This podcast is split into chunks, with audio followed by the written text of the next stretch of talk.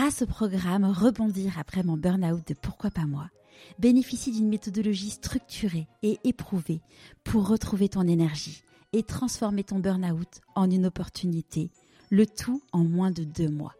Pour en savoir plus, rendez-vous dans les notes de l'épisode. Pendant deux, trois ans, je me suis posé la question, est-ce que je continue? Petit Prince Parce que prendre le métro, moi je, prenais des tire-fesses ou des œufs, hein, euh, la nature qui était à côté de moi. Donc ça a été de poursuivre l'aventure à cause de cette vie à Paris que je détestais que je c'est même pas le manque d'argent, c'est pas ça qui m'a c'était mais je, je, faisais un grand écart entre ma vie partagée, je te dis en Grèce au bord de l'eau, euh, la montagne où je te dis euh, je ne faisais que rêver et je construis quelque chose à Paris. C'est ça qui a été le plus dur dans ma vie. Si vous vous plaisez pas quelque part, faut faut partir. Obligatoirement ça vous abîme. C'est pas facile hein, de quitter quelque chose. Euh, oui, si on peut réaliser ses rêves, prendre des décisions, il faut le faire quand on peut. Bienvenue sur Pourquoi pas moi. Je suis Charlotte Desrosiers Natral, la fondatrice de Pourquoi pas moi, l'auteur de Et si je changeais de métier et la créatrice d'un bilan de compétences nouvelle génération. Trouvez ma mission de vie et écoutez ma petite voix. Finançable à 100% avec votre CPF. Grâce à des témoignages sans coupe, découvrez les véritables coulisses de ceux qui ont écouté leur petite voix. Pourquoi pas moi Le podcast qui t'invite à écouter ta petite voix? Pour ce dernier épisode de l'année, nous finissons en beauté avec une femme exceptionnelle. J'ai découvert Dominique grâce à une amie qui a été engagée à ses côtés en tant que bénévole pendant 9 ans. Un immense merci Mélanie pour tout ce que tu as fait pour Petit Prince et d'avoir mis Dominique sur mon chemin. Alors que Dominique a 7 ans et souffre d'un grave problème à la jambe, elle décide qu'elle deviendra monitrice de ski. Sa détermination va lui permettre de vivre sa vie rêvée. À partir de 20 ans, elle travaille pour un club de vacances, en passant 4 mois de l'année au sport d'hiver et 7 mois au bord de la mer en Grèce. À 30 ans, la lecture d'un article a changé sa vie. Elle décide de tout arrêter et de consacrer sa vie à la création de l'association Petit Prince. Petit Prince a pour mission de réaliser les rêves des enfants malades. Allez, je ne vous en dis pas plus, je vous souhaite la bienvenue dans l'univers de Dominique Bale. Bonjour Dominique Bonjour Charlotte. Est-ce que tu pourrais nous parler de l'objet que tu as choisi pour te présenter, s'il te plaît? Alors avec mon parcours personnel, mais les gens comprendront, j'ai choisi un chronomètre. On en parle après du pourquoi, du coup? Bien sûr. Ouais, ok. Euh, est-ce que tu peux nous raconter où est-ce que tu as grandi? Alors moi, je suis née à Amiens. Donc euh, après, je suis venue à, à Paris. Et donc, euh, ben, je suis une Parisienne, mais j'aime profondément la montagne et je suis profondément amoureuse de la Grèce. Et à quel âge t'es partie à Paris? Oh, à l'âge de 5 ans, donc euh, c'est vraiment très très jeune. Et quel type de petite fille tu étais? Alors j'étais déjà archi sensible. Donc euh, sur les quatre enfants que nous sommes, donc il y avait déjà une grande, je suis la troisième, et donc euh, deux garçons au-dessus de moi et j'étais quelqu'un d'hypersensible. Hypersensible et il paraît qu'à la maternelle, tant que je n'avais pas fini un petit devoir, alors en général c'était des dessins, je ne sortais pas de la classe. Et ça me poursuit toujours d'ailleurs. Et, et quand tu étais petite fille, du coup, c'était quoi tes rêves? Alors, moi, mes rêves, j'en avais pas jusqu'à l'âge de 7 ans. Et j'ai eu un accident à une jambe. Et moi, j'ai la chance de rêver ma vie depuis l'âge de 7 ans. C'est-à-dire que ce problème que j'ai eu à une jambe, euh, c'était la première année où nous partions à la montagne dans le Jura et je ne pouvais pas skier. Donc j'étais avec mon plâtre, entre autres, euh, en train de regarder donc les sapins qui étaient enneigés, euh, de regarder les beaux moniteurs de ski. Et le souci que j'avais par rapport euh, à ma jambe, euh, c'était pas sûr que plus tard je puisse enseigner le ski. Donc quand j'ai vu la montagne, j'ai vu les moniteurs de ski, j'ai dit à ma maman, je veux être plus tard, je veux enseigner le ski alpin. C'est tellement beau comme métier dans un cadre qui est féerique. Je m'accroche à ça, je serai monitrice de ski. Donc j'ai cette chance, grâce à ce gros souci que j'ai eu, d'avoir eu des rêves qui me permettaient de me projeter dans l'avenir. Et c'était quoi du coup cette blessure à la jambe que tu avais? Bah, c'est malheureusement bon, ça a été un plat qui a été mal fait et ça a dégénéré en gangrène. Donc euh, j'ai eu des gros soucis euh, parce que parce qu'on savait pas comment allait évoluer cette gangrène et c'est pour ça que je ne savais pas si je pourrais enseigner le ski plus tard parce que bon ça s'est quand même passé en 1963 donc euh, pour moi c'est le Moyen Âge. C'est-à-dire le soutien psychologique d'un enfant il y en avait pas. C'est pas une critique c'est un constat. Et à la limite grâce à ça comme on dit souvent quand on rencontre des situations difficiles quand on est enfant on sublime un handicap. Moi j'ai sublimé avec mon imaginaire qui m'a énormément aidé parce que j'entendais des brides d'informations des médecins euh, à voix basse qui étaient qui étaient très inquiétantes par rapport à mon avenir. Euh, et c'est ça qui m'a permis de tenir, de, de, de, penser à pouvoir enseigner le ski et que quoi qu'il arrive, j'y arriverai. Et donc à ce moment-là, euh, quand tu vas dans le Jura, donc c'est la première fois à la montagne, t'as jamais, t'es jamais monté sur des skis? Alors j'étais pas montée sur des skis effectivement et je peux vous dire, je peux te dire, pardon, je peux te dire que quand après deux ou trois ans après cet accident, ce problème, j'ai pu monter sur du ski. Là, la chance quand on est hypersensible, qu'on vit quelque chose qui peut être douloureux psychologiquement et physiquement, tout est démultiplié par rapport à, quelqu'un euh, qui a pas eu euh, un souci majeur, qui a pris, qui pris euh, sur son imaginaire, qui a pris dans des inquiétudes, des doutes, avec ces adultes où je ne comprenais pas le discours, mais je savais qu'il y avait une gravité. Donc on se, moi je me suis forgée euh, par rapport à ce que j'ai vécu. C'est une certitude. Ouais. Et, et, du coup, quand tu dis à tes parents, moi, je serai professeur de ski, comment comment ils ont réagi? Alors bon, avec un père expert comptable, un grand frère qui était euh, gynécologue obstétricien, euh, pour eux c'était tout de suite tu gagneras pas ta vie avec euh, en étant en enseignant le sport. C'était ça, c'était ça. Donc c'est pas grave. je, je savais que moi j'avais mes objectifs et j'y croyais. C'est ça aussi la force, c'est que quand vous avez des paramètres qui sont incertains, des inquiétudes quand vous êtes une petite fille. En plus, c'est un âge euh, quand même clé, 7 ans. Euh, je souffrais beaucoup après à l'école d'avoir euh, deux ans de retard.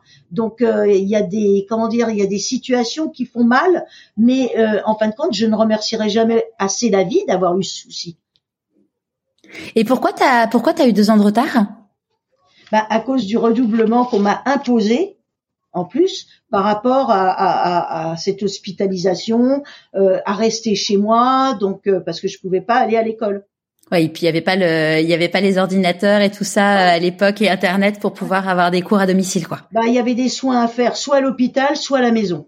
D'accord. Donc euh, c'était mon frère qui faisait comme il, comme il était gynécologue obstétricien, c'est lui qui me faisait les soins au niveau des pansements qui étaient à changer tous les jours, quoi. D'accord. Et, et, donc au moment de, de, de l'orientation, comment ça s'est passé du coup pour toi? L'orientation professionnelle? Euh, Oui, ouais, au moment de. Ah bah c'est très simple. Déjà j'ai très très mal vécu. Alors c'est vrai que le monde, euh, je me suis réfugiée dans le monde des enfants moi. Donc euh, bah, j'étais déçue par les adultes. Un parce que je savais que j'avais quelque chose de grave, mais je ne comprenais pas les mots qui étaient utilisés. Quand vous voyez votre maman qui pleure, qui parle à voix basse à l'hôpital, il y a une angoisse qui existe, mais qui est phénoménale. Maintenant, on parle aux enfants. Euh, il y a des cellules psychologiques, on accompagne l'enfant. Moi, à l'époque, il y avait rien de ce côté-là. Donc, euh, euh, vous savez, j'ai été voir dernièrement justement le film de son vivant pour voir où on en était par rapport à l'approche des malades. Et je me suis rappelé, grâce à ce film, une phrase qui m'avait été dite à l'hôpital Robert Debré de la part d'une psychologue qui disait quand les enfants connaissent la vérité et qu'on utilise des mots appropriés à leur âge, eh ben, l'inquiétude est moins forte plutôt que l'imaginaire qui peut être terrible parce que justement, euh, on va rendre une situation encore plus grave qu'elle ne l'est. Donc ça, moi, je l'ai connu, je l'ai connu, et tant mieux que je l'ai connu, puisque ça m'a permis après, par la suite, de créer l'association Petit Prince. Donc moi, ma vie, elle commence à l'âge de 7 ans, en quelque sorte. Donc je me suis réfugiée dans le monde euh, de l'enfance pour deux raisons. La première, de ne pas savoir ce que j'avais et aucun adulte ne m'expliquait ce que j'avais. Donc premier échec dans la relation avec l'adulte. Et le deuxième échec de la relation avec l'adulte, c'est que moi j'avais une institutrice qui venait à la maison.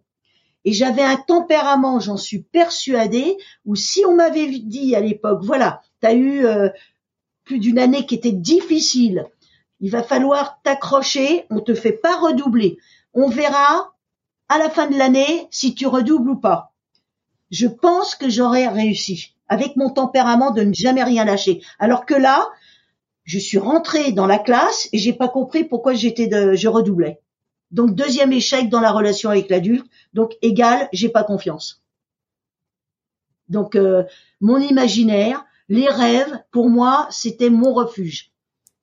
Et, et, donc au moment de choisir du coup tes études, tu as fait un, un brevet d'état euh, d'enseignement euh, pour du coup devenir professeur. Euh... non, j'ai suivi une scolarité normale. Euh, et puis et puis bah, la chance que j'ai eue, c'est que déjà dès l'âge de 18 ans, j'enseignais le ski alpin dans des colonies de vacances. Donc je cherchais mes, mes petits boulots. donc j'étais folle de bonheur.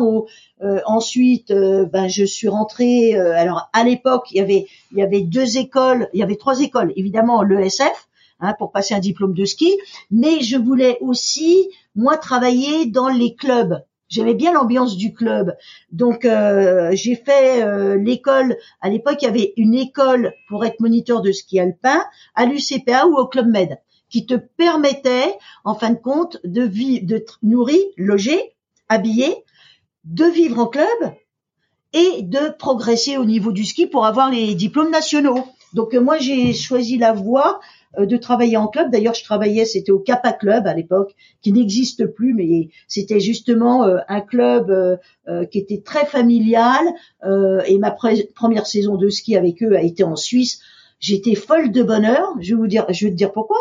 Quand tu as, 22 ans de mémoire, hein, nourri, logé, habillé, mais moi, quand je mettais les skis le matin, pour faire quand même une saison de quatre mois à Pralou et ensuite sept mois en Grèce, au niveau des sports terrestres, mais moi, quand j'arrivais en haut des œufs et que j'attendais les clients, je me disais, mais je suis la plus heureuse du monde. Parce que déjà, j'aime transmettre. Quand on choisit un métier d'enseignement, c'est qu'on aime transmettre, qu'on aime partager. Et moi, je savourais, par rapport aux copains qui avaient le même âge, je sentais bien que je savourais mes 10, 20, 100 fois plus qu'eux. Parce que j'avais mon histoire, mais qui était enfouie. Alors c'est ça qui est très, très, très drôle, quelque part. C'est que bon, ce qui m'était arrivé à 7 ans, je l'avais quelque part zappé. Tu l'avais, tu l'avais complètement occulté, euh, c'était c'était dans l'inconscient. Oui, bon, euh, c'est c'est la cicatrice que j'ai qui me la rappelle, mais euh, c'était c'était à la limite c'était c'était ma ma cicatrice de guerre. Voilà. Voilà, c'est drôle. Mais à l'école, par exemple, je n'aurais jamais supporté d'être deuxième en gymnastique. C'est pour ça, entre autres, que j'ai choisi le chrono, parce que pour moi, le chrono, c'est une notion de temps, d'accord? C'est une notion de sport. Et ce petit bruit, clac, des fois, je le remets, tac, tac, tac, tac, tac, parce que parce que ça me rappelle mon imaginaire au ski alpin. Évidemment, dans les slaloms, c'est le chrono. Euh, quel, quel que soit le sport que tu vas faire, il y a le chrono qui marque le temps, qui marque le temps. Et puis surtout, il y a une, belle, une belle histoire avec, euh, avec euh, le, comment dire, euh, le chronomètre. c'est que c'est ton temps est basé en fin de compte sur le chrono. Ta vie, regarde, on fait un pod, je sais pas combien de temps il va durer, mais ça va être du temps. Et alors la belle histoire, je sais pas si tu connais Kéros.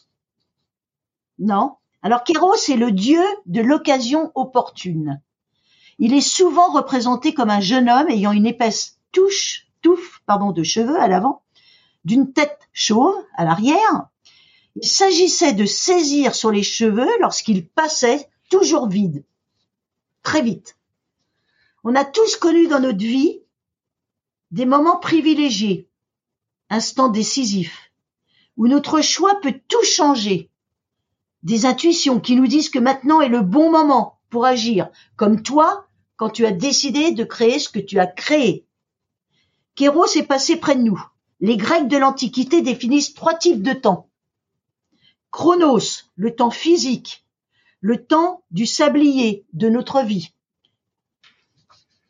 Aion, le temps cyclique, les jours et les nuits, les saisons, les générations.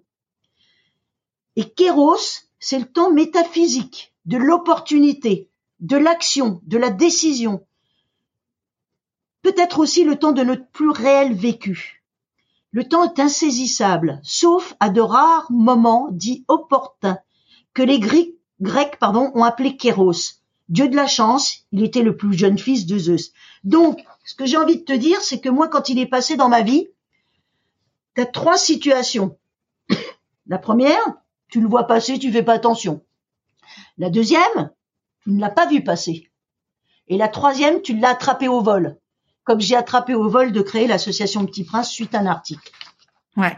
Et justement, euh, avant qu'on parle de, de, cet article qui a changé ta vie et celle de milliers euh, de milliers de personnes, euh, à ce moment-là, quand du coup tu as, as, fait cette école pour devenir euh, monitrice de ski, comment ton entourage il a réagi? Bah, tu sais, j'ai entendu toute ma vie, euh, je sais pas ce que tu vas faire plus tard. Donc c'est très drôle. Moi, je m'accrochais à mes rêves. Ils voyaient bien, enfin ma famille, elle voyait bien que j'étais passionnée par le sport, qu'il y avait une dynamique, il y a une énergie. En plus, bon, je remercierai jamais assez mes parents de m'avoir donné euh, une dynamique, une santé euh, euh, exceptionnelle, exceptionnelle. Donc que j'ai toujours d'ailleurs, que j'ai toujours. La passion pour Petit Prince est identique au jour où j'ai créé l'association. Ça c'est ouais, c'est assez magique euh, de se dire que euh, ça fait euh, bientôt 35 ans et et que la flamme est toujours est toujours là. Ah ben pour moi la vie c'est je te dis à 7 ans quand j'ai choisi d'enseigner la gym, d'enseigner le ski, je te disais tout à l'heure mais à l'école je n'aurais pas supporté d'être deuxième en gymnastique. Et je me rappelle à l'époque, ça va faire sourire les auditeurs, c'est que j'avais toujours le prix de gymnastique qu'on donnait, qu'on remettait évidemment à la fin. Hein dans les écoles. Mais si je pouvais revenir en arrière avec mes livres, parce que j'avais le premier prix de gymnastique avec le nœud rouge, mais je passais comme si j'étais, euh, je sais pas, euh, championne olympique. C'est le même effet que si j'avais été championne olympique. Et c'est cette dynamique, ce côté enfantin que je garde, euh, que j'ai même pas besoin de le préserver. J'ai la chance de m'émerveiller de tout et de m'approprier le bonheur des autres. Et ça, c'est quelque chose d'extraordinaire que mes parents m'ont légué sans s'en rendre compte. Hein. Euh, c'est extraordinaire. Donc euh, un petit bonheur, moi, euh, me rend une journée très heureuse. Le malheur aussi, hein, parce que évidemment, je suis dans l'excès. ouais, justement, euh, enfin, je c'est une question que je voulais te poser tout à l'heure, mais euh, je vais, je vais te la poser maintenant. C'est euh, justement aujourd'hui, tes enfin, ta, ta vie, c'est de, c'est d'être autour de gens malades et donc de familles qui ont des enfants malades. J'imagine qu'il y a des moments, c'est pas forcément facile à vivre, de voir ces petits bouts de choux malades, d'avoir des pertes d'enfants dans les enfants que vous accompagnez. Alors j'ai pris du recul hein, en 35 ans, c'est-à-dire que moi j'ai eu la chance euh, quand j'ai créé l'association Petit Prince, donc suite à un article, on reviendra euh, après. Ouais. Donc euh, comme je dis, j'ai eu plein d'étoiles dans ma vie qui sont passées à des moments clés. Quand je crée Petit Prince, j'ai 30 ans, euh, donc suite à l'article, et j'ai la chance, huit mois après, inauguration de l'hôpital Robert Debré qui est à 10 minutes de chez moi. Et j'ai été voir le professeur de médecine et euh, la chef de service pour leur dire, écoutez, voilà, je fais du ski, je suis convaincu que ce n'est pas parce que quelqu'un est gravement malade que dans le club où je travaille, on peut offrir des séjours de ski à ces enfants-là. Donc moi, j'avais la notion que ce n'est pas parce qu'on est gravement malade que la vie s'arrête. Donc j'avais ça. J'avais la passion, et surtout la croyance que ce que je disais, j'avais raison, mais pas du tout par prétention, bien pas du tout, parce que je savais que moi-même, depuis l'âge de 7 ans, l'imaginaire, le rêve, être heureuse me portait. Et la passion porte. Et donc, ils m'écoutent pendant une vingtaine de minutes, professeur de médecine et la chef de service, et ils me disent, ils m'offrent premier cadeau extraordinaire. Vous venez, alors Attention, on est en 1988. Alors je rappelle aux auditeurs, pas euh, de portable, pas d'ordinateur, c'était le Minitel et euh, une imprimante. Hein. Avec ça, vous aviez une, entreprise. Ils me disent, vous venez quand vous voulez, quand vous voulez, dans le service donc d'oncologie pédiatrique. Il y a une vingtaine de lits. Pour nous, vous faites partie d'une globalité de soins. Eh ben, je peux vous dire que c'était innovant. Et pendant huit ans, deux à trois fois par semaine. Ça pouvait être le samedi, le soir, le dimanche ou le mercredi. Je venais, donc je faisais partie de l'équipe. On me préparait à rencontrer des enfants dans les chambres. On me parlait des pathologies pour éviter que je fasse une gaffe ou que je sois maladroite ou que je sois pas à ma place. et j'ai compris l'importance d'être un à sa place, deux d'être équilibré. Pour ça qu'au bout de trois ans, j'ai été voir un psy parce que assister à la levée des corps des enfants, comme j'ai pu le faire, ou aux enterrements, vous sortez pas indemne. Et la chance que j'avais, je ne remercierai jamais assez, évidemment, euh, les parents, les infirmières, les médecins. À l'époque, les infirmières restaient cinq ans parce que moi, je connaissais tous les enfants. Donc, euh, à un rythme de entre 8 et 10 ans, à aller régulièrement comme ça à l'hôpital Robert Debré, j'étais vraiment au cœur au cœur de la vie de ces enfants qui me confiaient des tas de choses, enfants, adolescents, euh, euh, et c'était et, et, je peux vous dire que il m'est arrivé de lire des livres, j'ai rien appris de plus parce que j'étais dans le vécu, et donc j'ai été soutenue bien évidemment par un psychologue aussi, mais à l'époque je ne le disais pas. Il y a eu une époque euh, jusqu'à l'an 2001 à peu près les attentats de New York où dire qu'on était on faisait un travail avec un psychologue, ça voulait dire qu'on était déséquilibré, hein, quand même, faut le savoir. Maintenant, euh, il y a une cellule psychologique dès qu'il y a un drame, et tant mieux, et tant mieux. Et heureusement que j'ai eu ce rêve, mais je n'en pouvais plus, parce que le gros problème que j'avais, c'est quand vous avez une famille qui vous demande d'aller à un enterrement ou d'aller à la levée de corps, mais j'aurais culpabilisé de ne pas le faire. J'avais pas de distance, et ces distances-là, je les ai appris progressivement progressivement, pardon, c'est l'émotion, sur le terrain, sur le terrain, tu comprends, Charlotte? Ouais, c'est euh, clairement, c'est c'est vrai que c'est fou. Même aujourd'hui, je pense qu'il y a beaucoup de gens qui sont suivis psychologiquement. On parle, euh, j'en parlais récemment, tu vois, avec euh, une personne qui est qui est gériatre, qui me disait qu'en fait les maladies mentales, c'est encore quelque chose qui est très. Alors là, on parlait pas d'une maladie mentale, mais on parlait du fait que de se faire accompagner parce qu'on a des, on a, on est tous sensibles, on a tous des épreuves dans notre vie où on a besoin d'aide. Et, euh, et aujourd'hui, le, le fait de le dire, c'est encore vu comme quelque chose. Euh, pour certains de euh, de l'incompréhension, du jugement. Alors que si tu te dis bah voilà, je me suis cassé une jambe, c'est pas on, on va pas du tout te dire la, la, on va pas du tout t'appréhender de la même façon. Ah, et pardon. Non, vas-y, vas-y, excuse-moi. Non, mais moi, j'ai tendance à dire, euh, euh, quelqu'un qui a mal aux dents, il va dire à tout le monde, je vais chez le dentiste. Quand, quand on a des mots euh, à l'âme, mais pourquoi? Mais c'est heureusement que y ait ces personnes qui peuvent vous accompagner. Moi, ça m'a sauvé. Je pense que je ne serais plus à Petit Prince si je n'avais pas été accompagnée par un psychologue pour me protéger. Et quand je le disais aux mamans parce que évidemment au début de Petit Prince, il y a eu euh, euh, un rêve, deux rêves, trois rêves. Donc après, quand j'ai connu plusieurs familles, je leur disais que j'étais accompagnée euh, par un psychologue et il me disait oui oui euh, mais t'as raison avec tout ce que tu vois mais tu vois moi j'irai pas voir un, un psy parce que je suis pas folle alors qu'il me considérait pas folle tu, tu, vois il y mm. avait cette cette approche cette approche et ces sentiments que pouvaient avoir les parents. Je les juge pas, hein, parce que c'est tellement, euh, c'est tellement euh, épouvantable d'avoir son enfant euh, qui est hospitalisé avec une pathologie qui est très lourde. Je ne juge pas, mais j'ai, j'ai entre guillemets la chance moi d'avoir vu l'évolution en 34 ans des soins en pédiatrie et de l'évolution du soutien psychologique en pédiatrie. Et euh, alors juste un petit retour en arrière du coup avant avant que tu te, tu lances Petit Prince. Du coup à cette époque-là donc t'étais l'hiver euh, monitrice de ski et l'été euh, ah. T'étais en Grèce.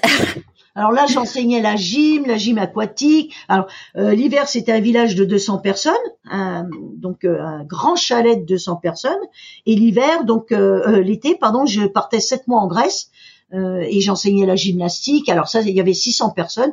Donc j'organisais des Olympiades, la semaine suivante des Jeux nautiques parce qu'on avait la chance d'avoir une piscine olympique, euh, les tournois. Donc euh, j'étais dans l'animation, l'enseignement du sport, du tennis de table. Enfin, mais j'étais comme une enfant dans un jardin euh, d'enfants. Oui, je le dis. Donc entre 20 et 30 ans, une vie pour moi féerique évidemment dans des endroits qui étaient magnifiques avec toujours ce, ce, ce, cette pensée en me disant mais je suis payé pour réaliser mes rêves. Et quand je déjeunais avec euh, des clients ou dînais avec, avec, des clients, quand je les entendais dire oh là là demi euh, tu fais quoi cet hiver? Alors je leur disais que j'allais enseigner le ski. Oh là là, quand je pense que nous, euh, ben nous, on travaille une année pour nous offrir une semaine en Grèce, mais moi, je, je, je savais le privilège que j'avais. Donc euh, ça t'équilibre, mais d'une façon extraordinaire. Je restais dans le monde de l'enfance et je restais dans auprès de la mer et je restais du côté des montagnes. Donc j'étais toujours dans un environnement qui était sain en enseignant le sport qui me passionnait. Aucun zéro souci dans ma tête. Ouais. Et donc là, un jour, tu, tu lis un article qui va changer ta vie. Alors oui, donc euh, la spontanéité, euh, l'impulsivité, hein, moi je le reconnais, je fais pas les choses à moitié. Donc je devais repartir faire une saison de ski. Alors là, j'avais fini, j'avais pris euh, euh, du temps pour préparer un professeur de culture physique dans un CREPS, donc qui était à Montry. Euh, j'étais contente. Donc c'est quoi un CREPS CREPS, c'est les centres, tu sais, pour l'éducation physique et sportive, un centre régional. Voilà, donc qui te forme pour être diplômé. Voilà. Et donc j'allais donc j'allais repartir pour une saison d'hiver quand j'ai fini ce Krebs et je tombe sur un article. Alors, je ne devais pas être dans cet endroit-là. L'article est sorti ce week-end où j'étais, donc chez mes parents qui étaient à Beaumont, donc c'est à 8 km de Clermont-Ferrand. Donc c'était pendant les vacances euh, de la Toussaint, 14 novembre 1987, en fin de compte ma deuxième naissance. Je lis un article qui racontait dans le Figaro magazine, donc on est en 87, J'attendais mon papa pour qu'on aille tous au restaurant. Donc, un article sort ce week-end. D'accord? Moi, à l'époque, je lisais l'équipe, hein, je lisais pas le Figaro magazine. Deux, week-end, on est à Clermont-Ferrand. Deux, l'article sort ce week-end où je suis là. Il aurait pu sortir une semaine avant, une semaine après, je l'aurais jamais lu. Trois, ne lisant pas quand même le Figaro magazine, je devais aller acheter l'équipe justement, et euh, j'attrape au vol le euh, Figaro magazine de ma maman et je vois un titre où il y a marqué le rêve des petits incurables. Je dis qu'est-ce que c'est que ça? Et il y avait une photo magnifique de trois enfants habillés de la tête aux pieds en clown, avec la perruque, ils n'avaient pas de cheveux, le petit nez rouge, et ils riaient, ils riaient, mais ils riaient à la vie et aux éclats. Et donc je souris, et puis je lis l'article, et l'article absolument pas misérabilisme, était indiqué que sur les trois enfants, il y en a deux qui savaient qu'ils allaient mourir, et le troisième, son pronostic vital était extrêmement menacé. Et je regarde ça, je me dis, mais c'est fou, la force de ces enfants. J'étais avec ma belle-sœur, infirmière, et je dis, il faut qu'on crée ça, c'est pas possible, c'est typiquement américain, il faut qu'on se lance euh, en France. Et j'ai appelé le lundi le journaliste, encore une étoile donc euh, alors deuxième étoile quand même de l'article. Troisième étoile, j'appelle le journaliste au Figaro Magazine. Alors ça va vous faire, ça va te faire sourire. C'est-à-dire, j'appelle le Figaro Magazine en disant bonjour, est-ce que je pourrais parler à Monsieur Jean-François Mongilvaux Oui, ne quittez pas, on vous le passe. T'imagines maintenant T'imagines maintenant, faudrait que je fasse un mail, un courrier, un. Enfin, je, je, je l'ai trois mois après. Il décroche, je me présente, je dis voilà avec ma belle-sœur on veut créer une association. Euh, est-ce qu'il en existe une en France euh, Moi je suis prof euh, de, de sport, j'ai envie d'offrir à des enfants des cours de ski gratuits. Il me dit non non non ça n'existe pas. J'ai fait une recherche. il me dit en tout cas merci pour vos encouragements par rapport à l'article. Et, et, il me dit écoutez là je vais partir en Afrique euh, faire un grand reportage. Je lui dis attendez, attendez, attendez. Je lui dis bon, on va créer euh, l'association avec ma belle-sœur, euh, elle est infirmière. et il me dit écoutez, bon, appelez-moi si ça marche. On verra ce qu'on peut faire. D'accord? Je le rappelle peut-être un an après. On avait réalisé huit rêves. Et il a dit, je vous fais un article dans le Figaro magazine. Génial. Un quatre pages extraordinaire. En plus, il y avait la femme de Alain Decaux, grand historien pour ceux qui connaissent, qui était elle euh, reporter photographe. Et donc on a un non un six pages avec des photos magnifiques, donc d'enfants qui avaient été euh, dans un parc animalier. Euh, il y avait une enfant qui était passionnée d'astronomie. Enfin, mais ça a fait l'écho Vous pouvez pas, tu peux pas t'imaginer. Je dis vous parce que je parle en même temps aux auditeurs. Euh, comme ça, j'ai l'impression qu'ils sont tous avec nous là sur des chaises à nous regarder mm. avec bienveillance. Mais un écho qui a propulsé, qui a propulsé donc euh, Petit Prince. Troisième, alors dans les chances, on est d'accord, l'hôpital Robert Debré, ok, qui croit dans le projet. Euh, L'article donc de six pages, hein. Alors ça, c'est, on est revenu en arrière, mais de six pages j'ai été voir la fondation euh, Saint-Exupéry. Alors à l'époque, c'était les, euh, évidemment la famille, et j'ai eu la chance de rencontrer le neveu de Saint-Exupéry, petit neveu de Saint-Exupéry, qui a cru dans l'association. Et je dis bravo, je ne la remercierai jamais assez parce que être capable de confier le nom de Petit Prince à une association qui est absolument pas connue et qui se lance quand même sur un terrain glissant, l'enfant gravement malade, avec des pathologies extrêmement lourdes, c'est une prise de risque. Donc je n'ai eu que des petites étoiles comme ça euh, dans mon ciel qui a permis en tout cas de lancer Petit Prince et toujours, toujours de croire au projet. J'ai toujours cru en projet, au projet, parce que je ne me suis jamais imaginé que des futurs partenaires, des gens qui voulaient en tout cas nous accompagner puissent nous refuser quoi que ce soit, c'était pas pour nous, c'était pour les enfants malades. Hmm. Et comme je connaissais moi les bienfaits de encourager l'imaginaire, euh, d'aider les enfants ou les adolescents, ça ne pouvait être qu'un plus dans le parcours de soins. Et c'est au bout d'un an que j'ai réalisé qu'il ne fallait pas être dans le ponctuel, c'est-à-dire qu'au tout début, j'étais dans le ponctuel. C'est-à-dire? Alors, au tout début, euh, donc, on faisait un rêve, et après, on laissait la vie euh, continuer son chemin pour chaque enfant et ado. Et puis, au bout d'un an, j'ai un peu comparé ça, quand euh, j'allais à l'hôpital Robert Debré, entre autres, j'ai comparé ça à, à l'enseignement de ski. C'est-à-dire, quand j'enseignais le ski, c'était pas un cours, c'était super déjà d'avoir un cours de ski. Non, c'est dans la répétition qu'on atteint des objectifs qui sont euh, intéressants là. Et donc, le parallèle, c'est, mais je voyais ces enfants atteints de cancer, de leucémie, euh, mucoviscidose, euh, des myopathies dont on ne parlait pas. Hein, les maladies génétiques, on en reviendra, on reviendra dessus, mais euh, au tout début de Petit Prince, hein, c'était les cancers et les leucémies. Hein.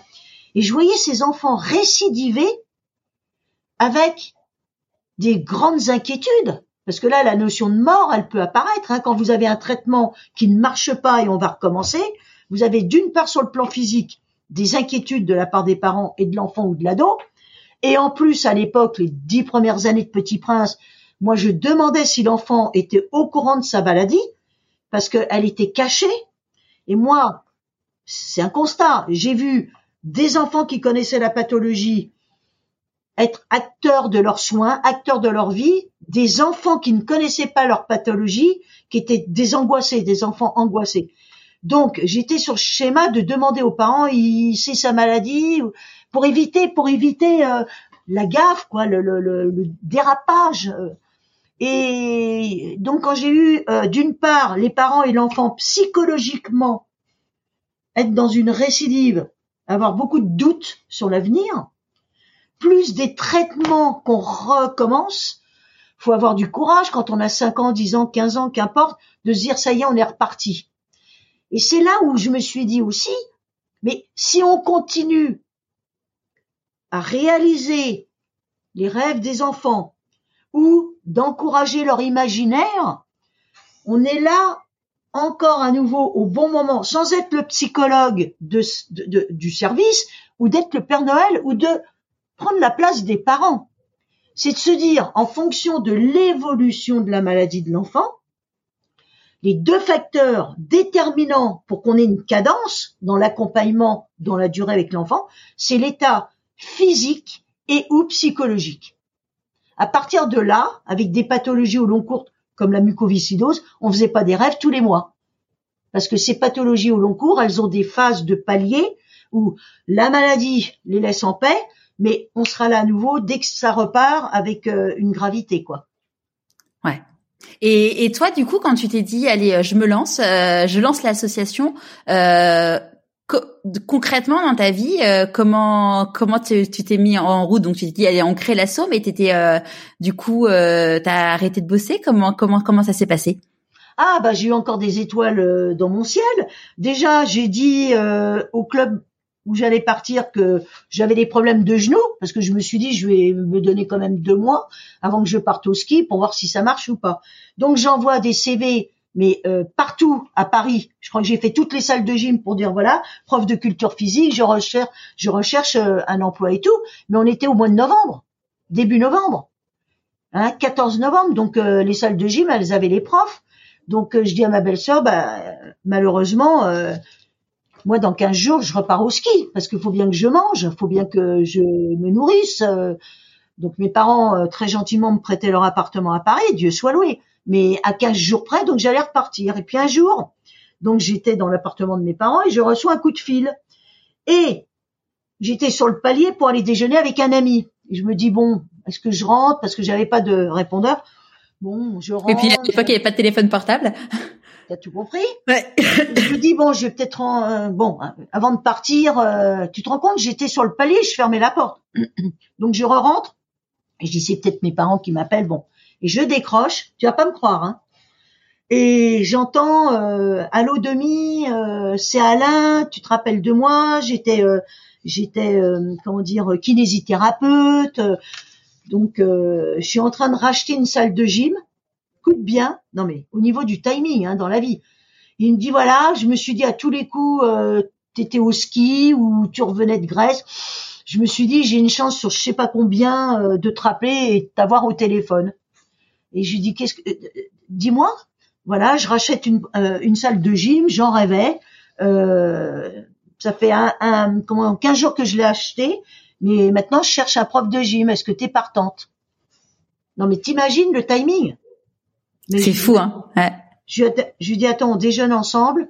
Demain, pas de problème. Je déjeune avec lui le lendemain. Je lui dis écoute, voilà, moi j'ai avec ma belle-sœur une idée de créer une association qui va s'appeler Petit Prince pour réaliser les rêves d'enfants malades. Donc je lui explique le topo, je lui dis par contre, je peux réenseigner très tôt le matin jusqu'à 14 heures, mais moi l'après-midi et les soirées, pour construire l'association, je serai pas là, mais je vais te trouver une amie euh, qui était au Crêpes avec moi.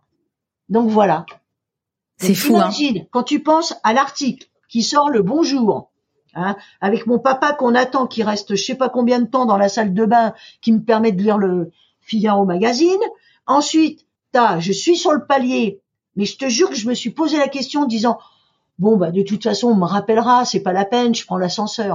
Et que je me revois, t'imagines, 34 ans après, rouvrir la porte pour décrocher le téléphone. C'est drôle, mais c'est, c'est, magnifique.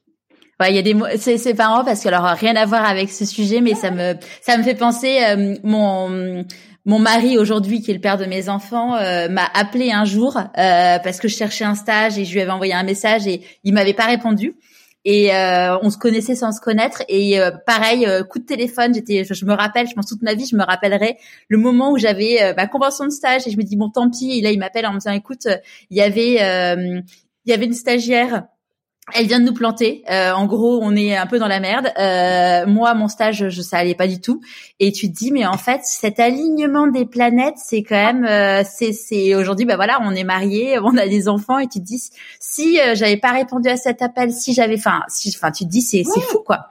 Ah oui, ah mais oui. Ouais. moi, quand je repense à ma vie, même depuis l'âge de 7 ans, mais quel il y a un bon Dieu là qui me protège. Euh, et c'est fou parce que quand été petite, euh, j'ai failli euh, mourir à trois reprises, noyée euh, un camion poubelle euh, qui était rentré dans le mur où je jouais sur un tas de sable. Et il paraît que c'était la première fois où ma sœur était euh, tu sais ça s'appelle je crois les Yupala pour avancer avec ses petits pieds. Moi je commençais à marcher et c'était la première fois que j'essayais de grimper les marches pour rejoindre ma maman qui nous regardait par la fenêtre. Elle était persuadée qu'on était sous le camion c'était la première fois que je me déplaçais euh, pour aller rejoindre ma maman.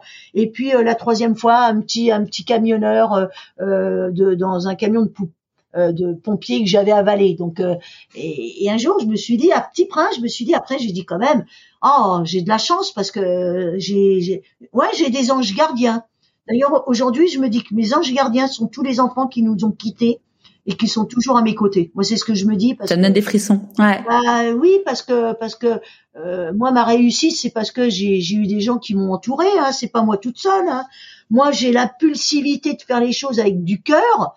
Hein, euh, et c'est sûr que si j'avais pas ce côté impulsif, hein, dans les émotions, dans tout, eh ben, j'aurais pas craqué sur l'article. Ouais.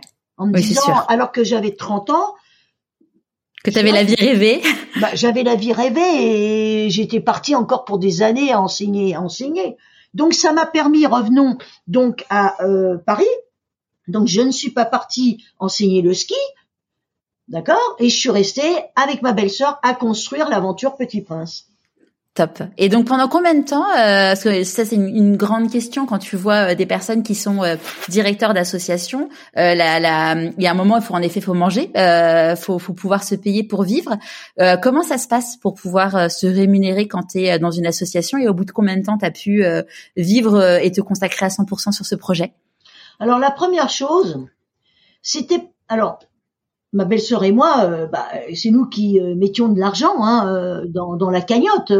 ça a commencé chez elle, hein, dans le 15e, dans le 15e arrondissement. Donc, ce qui était le plus dur, c'était pas trouver de l'argent. Moi, j'ai mis trois ans, tiens-toi bien, à me dire est-ce que je poursuis Petit Prince ou pas, parce que prendre le métro, ne plus enseigner le ski, euh, être dans un cadre où il fallait que je m'achète une baguette de pain parce qu'il faut pas oublier que pendant dix ans nourri, logé, habillé, euh, quand tu dois t'acheter des, couteaux, des couteaux, enfin, ça chamboule, hein, ça chamboule. C'est quand même un, grand écart. Hein. Alors au début, bah, tu mets de l'argent parce que parce que c'est pour quelque chose qui te passionne.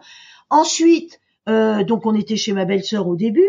Après, on a commencé à être connu et à avoir suffisamment d'argent pour pouvoir, en tout cas, d'une part, avoir des locaux. Alors, c'était un 15 mètres carrés au sixième étage sous les combles, mais on avait notre petit chez nous. Moi, je me rappelle les partenaires euh, quand ils devaient monter euh, les six étages donc euh, sous les combles. Alors l'hiver, il faisait froid, moi j'étais ravie, et l'été, c'était, j'avais l'impression d'être en Grèce.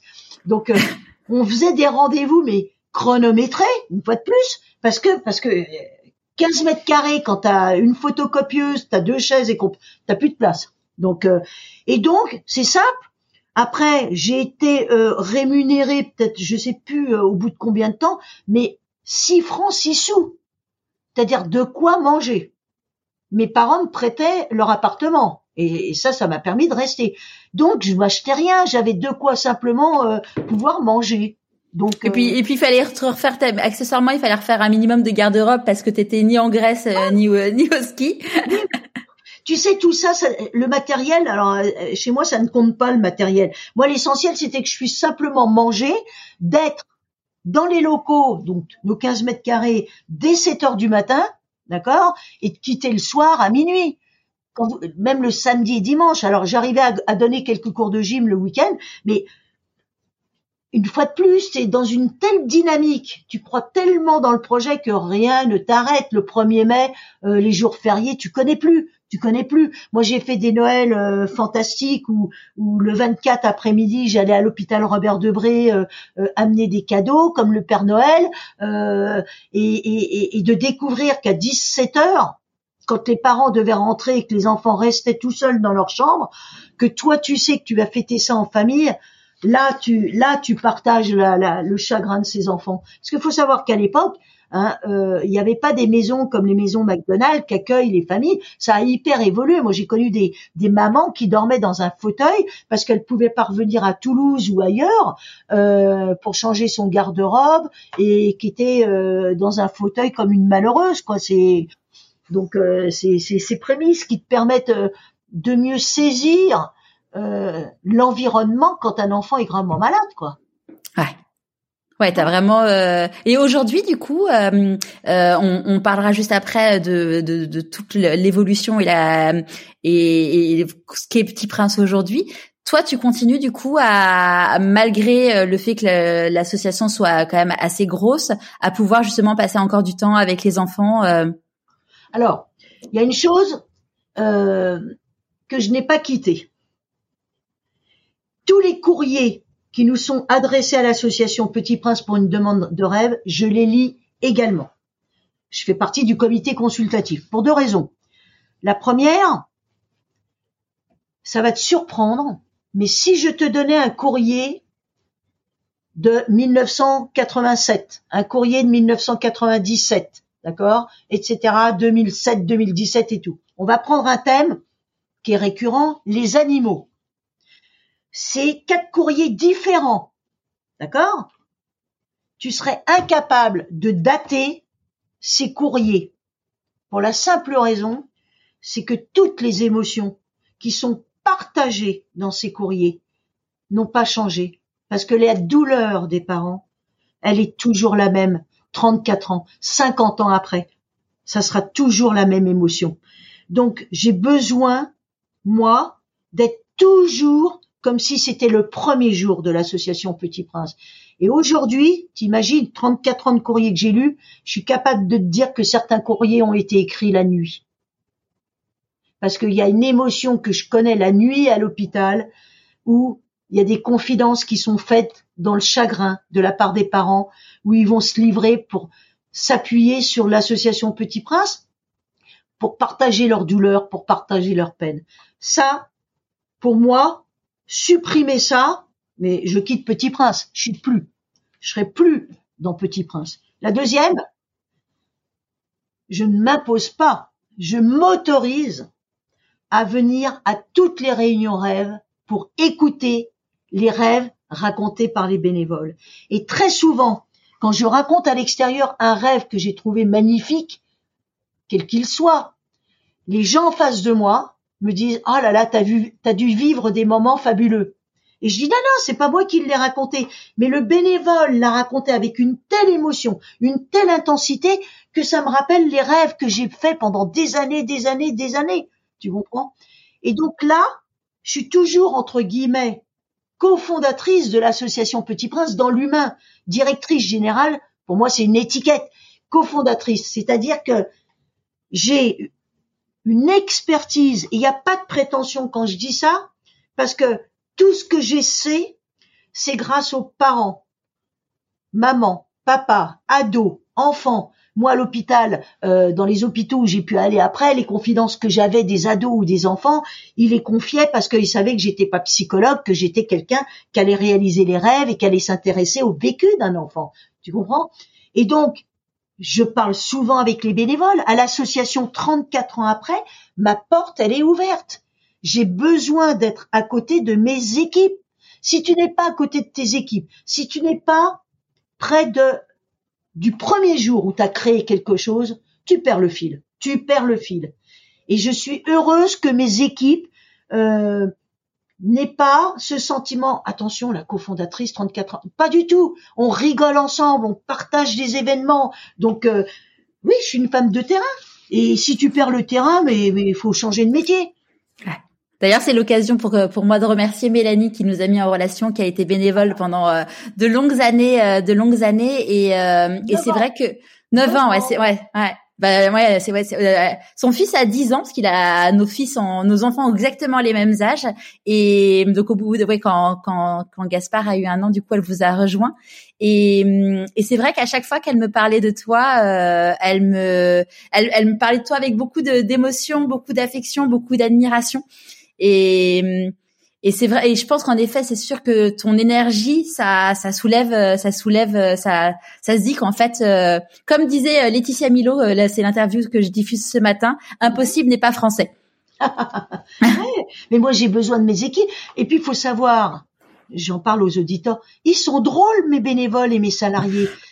J'ai une équipe qui est dynamique on est dans la vie, on n'est pas dans la mort, même s'il faut traverser les décès des enfants, on en parlera de quelle façon on le traverse. Euh, moi, je veux, en tout cas en tant que cofondatrice, être la même que le premier jour et je me force pas parce que je suis passionnée. Je crois que la vie, est-ce qu'elle est intéressante si on n'a pas de passion, quand on a la chance d'être en bonne santé? Mais moi, moi, moi, quand j'ai des petits euh, soucis, oh là là, je relativise très très vite. Hein, parce que quand on a passé une journée dans un hôpital d'enfants gravement malades, où la maladie a abîmé ces enfants-là en plus, euh, non, non, non, non, j'ai l'humilité. De toute façon, un petit prince, Moi, je dis, il faut les trois H. L'humour, l'humilité, l'humanité. C'est très simple. Tu viens à Petit Prince dans nos locaux, j'espère que tu passeras un jour. Avec Tu vas- plaisir. Il va te dire, mais il y a des photos d'enfants qui rayonnent, des, des photos d'enfants qui sont heureux, des, des, c'est, c'est l'aventure, c'est l'aventure. Donc voilà. Et Mélanie, euh, qui est quelqu'un de très drôle aussi, Ouais. ben, je m'entends avec elle. Je ne mets pas de distance avec mes bénévoles et mes salariés. Les bénévoles sont considérés comme des salariés, les salariés comme des bénévoles au niveau de l'état d'esprit. Ouais, c'est une seule et même équipe. Et d'ailleurs, du coup, aujourd'hui, euh, vous, vous êtes combien en tout chez Petit Prince? Alors on est une centaine entre les rêves, l'équi- alors entre l'équipe des rêves, l'équipe des hôpitaux, euh, l'équipe euh, administrative, collecte, euh, comme partenaire. Donc je crois que j'ai oublié personne surtout. Donc euh, il y a une dynamique dans les locaux que, que dont, dont je rêve toujours. Si on m'avait dit quel a été ton propre rêve par rapport à Petit Prince, c'est d'amener ce que j'ai vécu en club de vacances, où c'est du collectif, et j'y suis arrivée. Au bout d'un an, je me suis dit, mais c'est pas possible, je me rends compte que les familles, les enfants, ils ont envie de rire, il faut que euh, je, je mette en place dans mes recrutements ce que j'ai vécu en club, en collectif, où on est là pour s'amuser, on est là pour rêver, on est là dans, dans, dans l'imaginaire, on est là pour mettre de côté les soucis, et hop, t'embarques des équipes comme ça, c'est ça? Et tu disais, du coup, dans les équipes, il y a les personnes donc, qui s'occupent de réaliser les rêves et les personnes qui s'occupent de la relation avec les hôpitaux. Qu'est-ce que c'est là, du coup, la différence? Alors, euh, l'équipe des bénévoles rêves sont ceux qui montent un projet de A à Z. L'équipe des hôpitaux, donc euh, bénévoles plus les trois salariés avec le médecin. Donc, euh, je me suis vite rendu compte, il y a à peu près une dizaine d'années, enfin, depuis longtemps, parce que je travaillais avec des bénévoles médecins. Mais je me suis, il y a dix ans, je me suis dit, il faut une cellule hôpital pour renforcer notre crédibilité. Et puis surtout par rapport au nombre de pathologies vers lesquelles nous sommes allés, parce qu'au début, comme je disais tout à l'heure, on réalisait le rêve des enfants atteints de leucémie, de cancer.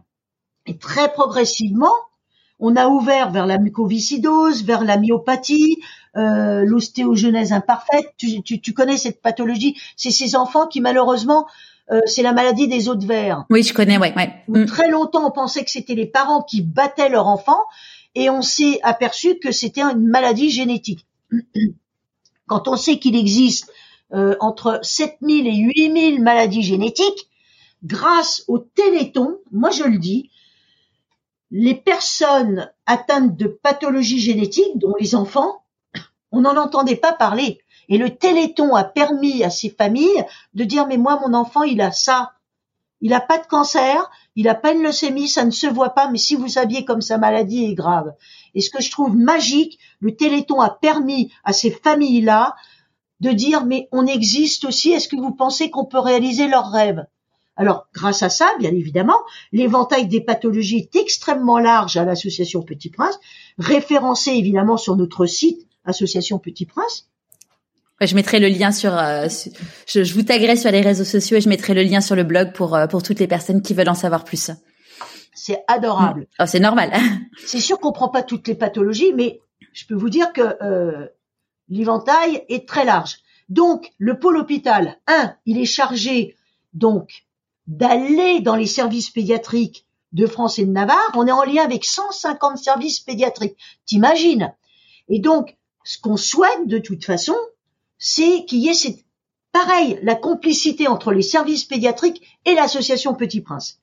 C'est-à-dire du partenariat en quelque Ouais, c'est un travail main dans la main. Euh, Vous, vous avez de- pour objectif de soigner ces enfants et les moyens ou, on- ou leur apporter du bonheur. euh, Alors nous, on n'est pas, on n'est pas là pour soigner. Hein, je le Non, eux, non, eux, oui. Pas, Voilà. Voilà. Et ils savent qu'on peut être euh, dans le parcours de soins, on peut être un moment clé euh, complémentaire. Et c'est ça qui est génial. Hein. Combien de médecins euh, s'appuient sur la mission de Petit Prince pour pouvoir poursuivre les soins ou des annonces. Je te donne deux exemples. Un médecin euh, pédiatre que j'adore, qui s'appelle euh, le docteur Ben Saïd, s'il entend, euh, il se reconnaîtra. Et ben, euh, quand il fait une ponction lombaire à un enfant qui a une leucémie, Donc, c'est quand même une situation qui agresse. Il allonge donc l'enfant sur le côté ou euh, assis, euh, il y a la maman qui est là et il demande à l'enfant de raconter euh, mais t'aimes quoi pour mieux le connaître? Donc l'enfant se confie en disant écoute n'aie pas peur, tu vas pas avoir mal, raconte-moi ce qui te plaît. L'enfant donc est libéré, pas angoissé et à la fin il lui dit écoute bon bah ça y est, je t'ai fait ta ponction lombaire. Par contre je vais t'annoncer une bonne nouvelle. Moi je connais une association qui peut-être va pouvoir réaliser tes rêves. Donc madame s'adresse à la maman.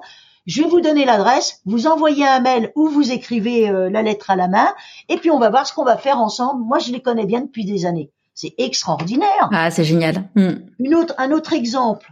Je travaillais avec euh, une psychologue euh, qui était beaucoup en relation avec les enfants atteints de tumeurs au cerveau.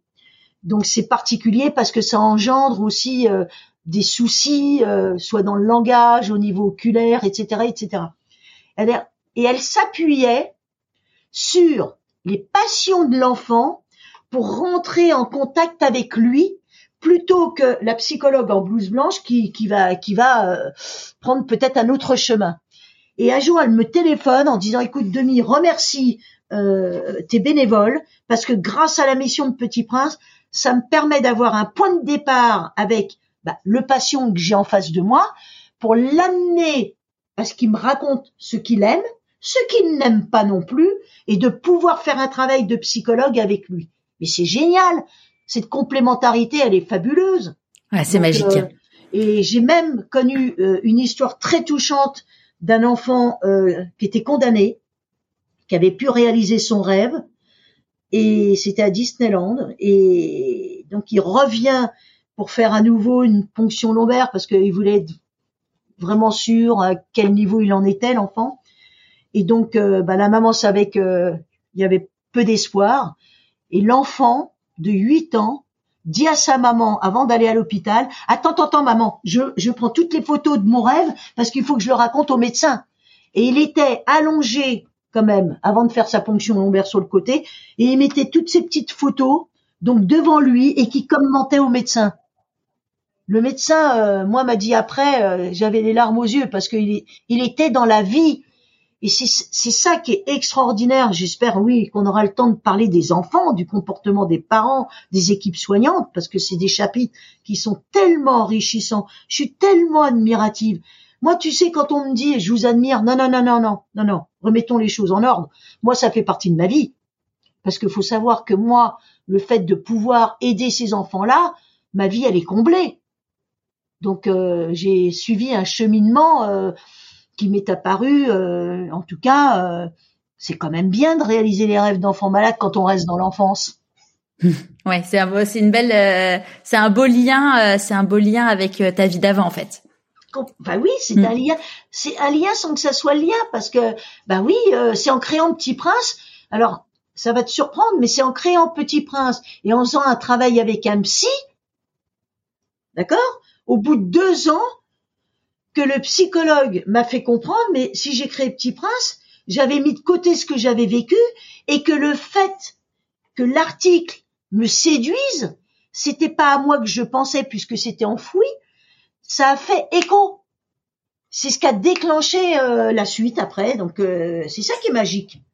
Ouais, en fait, ce qui est fou, c'est que la vie euh, parfois te, en fait, te met sur ton chemin et, et puis il y a un élément après euh, extérieur ou, ou, intérieur qui te fait prendre conscience en fait que euh, que finalement c'est cohérent et que et que c'est logique tout ça, mais mais c'était tellement enfoui que au moment à cet instant T, on, on s'en rend pas compte.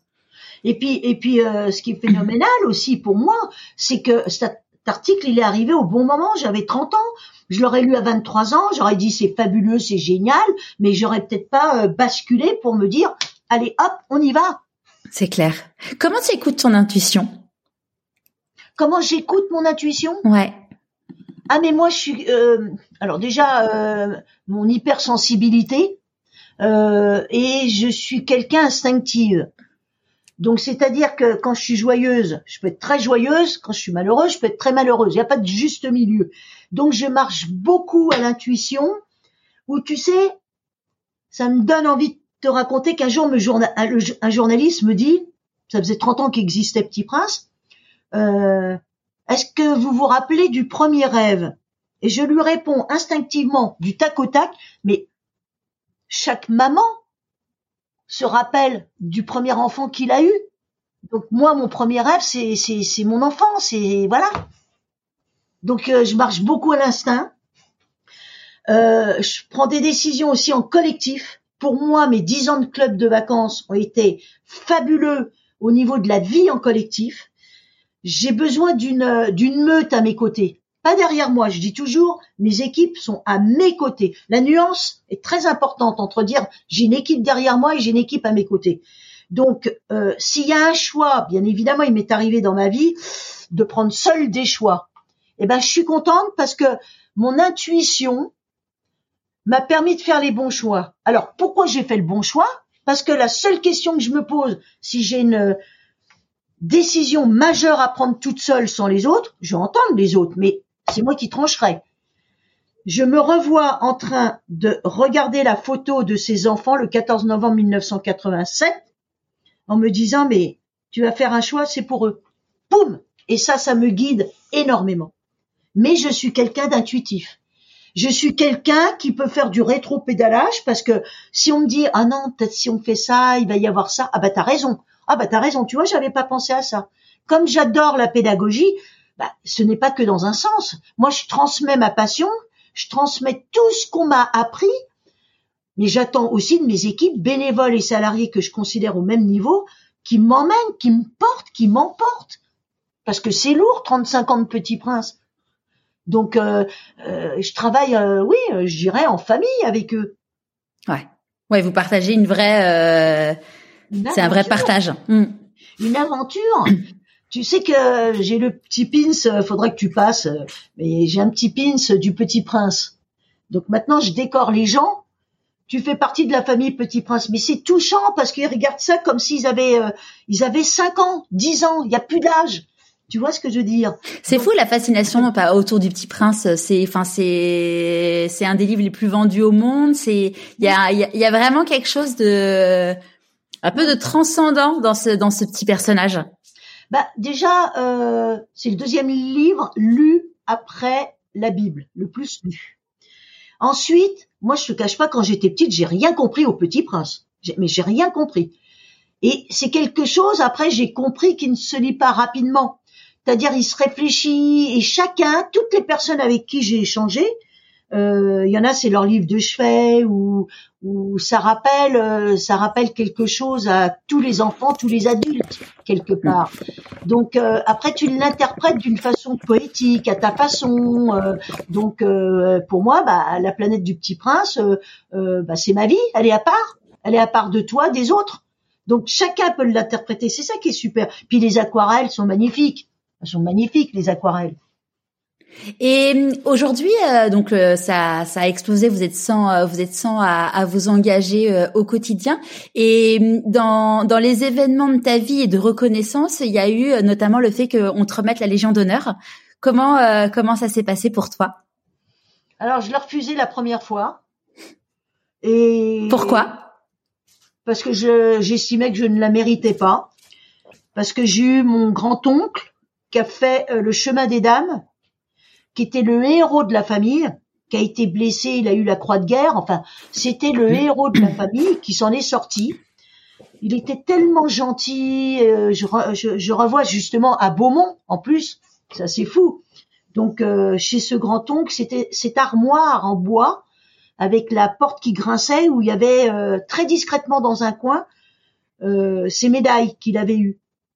Et donc, je sais, j'étais fascinée quand j'étais petite de voir ces décorations, mais ils ne parlaient pas de la Première Guerre mondiale. Ils n'en parlaient pas. Et mon père m'a raconté après son histoire et tout ce qu'il avait vécu. Enfin bon, donc pour moi, la Légion d'honneur, c'est euh, c'est du hors norme. Donc moi, j'avais pas été blessée, j'avais donc pour moi, je ne la méritais pas.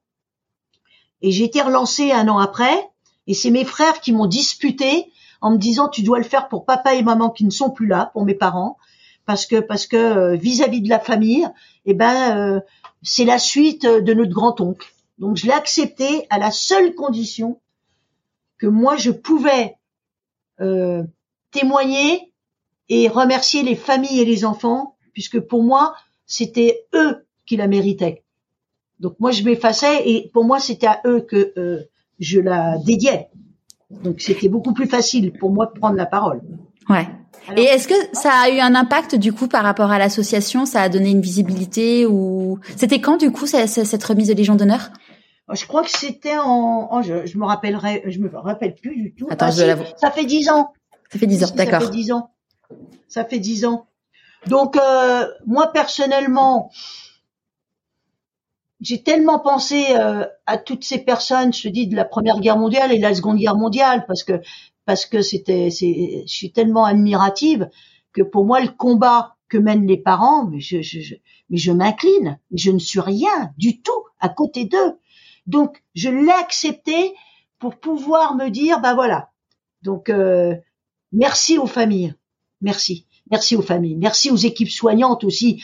Et je voudrais revenir sur quelque chose au niveau du pôle hôpital. Donc je t'ai raconté qu'on était en lien avec 150 services euh, pédiatriques, mais aussi euh, donc on, on, on, sillonne la France. Hein, on divise la France en deux grâce à nos deux chargés des relations avec les hôpitaux qui viennent, qui y vont en moyenne, euh, soit alors par visio ou qui se déplacent euh, pour raconter les histoires des rêves des enfants qui se sont réalisés. Deux, on finance aussi des projets dans les hôpitaux pour améliorer les conditions d'hospitalisation des enfants. Ça peut être une conteuse, hein, un projet ou, euh, des fresques sur les murs de l'hôpital dans le service pédiatrique pour que ça soit plus gai. Euh, et puis euh, surtout, notre médecin et les médecins bénévoles, ils sont quatre en tout. Quand il y a à remettre un rêve en place, il faut que à nouveau on repart à zéro. Où il en est, comment il se porte, est-ce qu'il a des traitements, est-ce que donc euh, il y a un travail énorme de complicité avec les équipes soignantes et nos 150 services avec qui nous sommes en relation. Voilà. parce que vous avez vraiment besoin de vous adapter, en effet, euh, pour réaliser les rêves, savoir quels sont les, pro enfin, ce qui, ce à quoi il faut faire attention pour les enfants. Euh... Oui, oui. Par contre, tu me parlais de la Légion d'honneur, mais euh, pour moi, la reconnaissance de Petit Prince, c'est il y a six ans, on m'a contacté pour que euh, le prix Galien. Alors, c'est quelque chose qui est connu dans le milieu médical, le prix Galien. C'est euh, les prix Nobel du médicament, de la médecine et tout. Pas connu au, au, niveau du grand public, mais dans le monde médical qui est connu. Ce sont deux pharmaciens en 1967 qui se sont dit, mais il faut un prix pour la reconnaissance de ce qui se fait au niveau des médicaments. Par la suite, ça a été au niveau euh, technicité, euh, au-delà des traitements euh, d'appareils hein, médicaux. Et donc, le prix Galien, donc qui valorise donc au niveau du e-santé, de la recherche médicale, etc., etc. Donc on m'a contacté pour me dire voilà, le prix Galien va ouvrir une nouvelle catégorie, l'accompagnement du patient. Nous aimerions que vous soyez présidente. Et j'ai été touchée parce que je me suis dit il y a six ans, donc ça fait 2000, euh, je sais plus là exactement. Donc je me suis dit là, je suis touchée parce que c'est la reconnaissance de tout le travail que l'on fait, que l'on reconnaît dans l'accompagnement du patient. C'est-à-dire on choisit l'association Petit Prince qui a du recul par rapport à ça, de qu'est-ce qu'on peut proposer en tout cas ou réaliser pour les enfants gravement malades pour les accompagner dans leur parcours de soins. Et ça, pour moi, comme j'ai dit euh, en interne, j'ai dit mais c'est génial. C'est comme si l'association Petit Prince était étudiant en médecine, a fini donc sa spécialité et il est reconnu, il peut œuvrer. J'ai comparé ça à des études de médecine et donc euh, je suis très très heureuse euh, pour mes équipes, pour pour les hôpitaux qui nous font confiance depuis des années. C'est une reconnaissance magique. Ouais. Et justement dans la dans, dans la confiance, il y avait évidemment les, la confiance des équipes médicales, mais aussi j'imagine qu'il y avait la confiance de certains parents qui pouvaient euh, au début se dire euh, je vais vous confier mon enfant, mais euh... alors il y avait la crainte. Alors ça, ça m'a au début, je crois qu'on s'est battu entre guillemets pendant dix ans pour expliquer qu'on ne réalisait pas le rêve d'enfant condamné. C'est-à-dire que tu avais des parents qui ne voulaient pas nous confier leur enfant parce que ils pensaient que leur enfant allait mourir et qu'ils ne le savaient pas. Enfin, tu vois l'image et la communication. Donc euh, euh, maintenant, euh, tout le monde sait que Petit Prince accompagne l'enfant dans la durée. Mais comme quoi, c'était pas gagné au début. C'était pas gagné auprès du, du, comment dire des parents de la confiance de nous confier leurs enfants dans leur passion. Ou au début, j'ai eu aussi non non, il réalisera son rêve quand il sera guéri. En gros, ça sera sa récompense.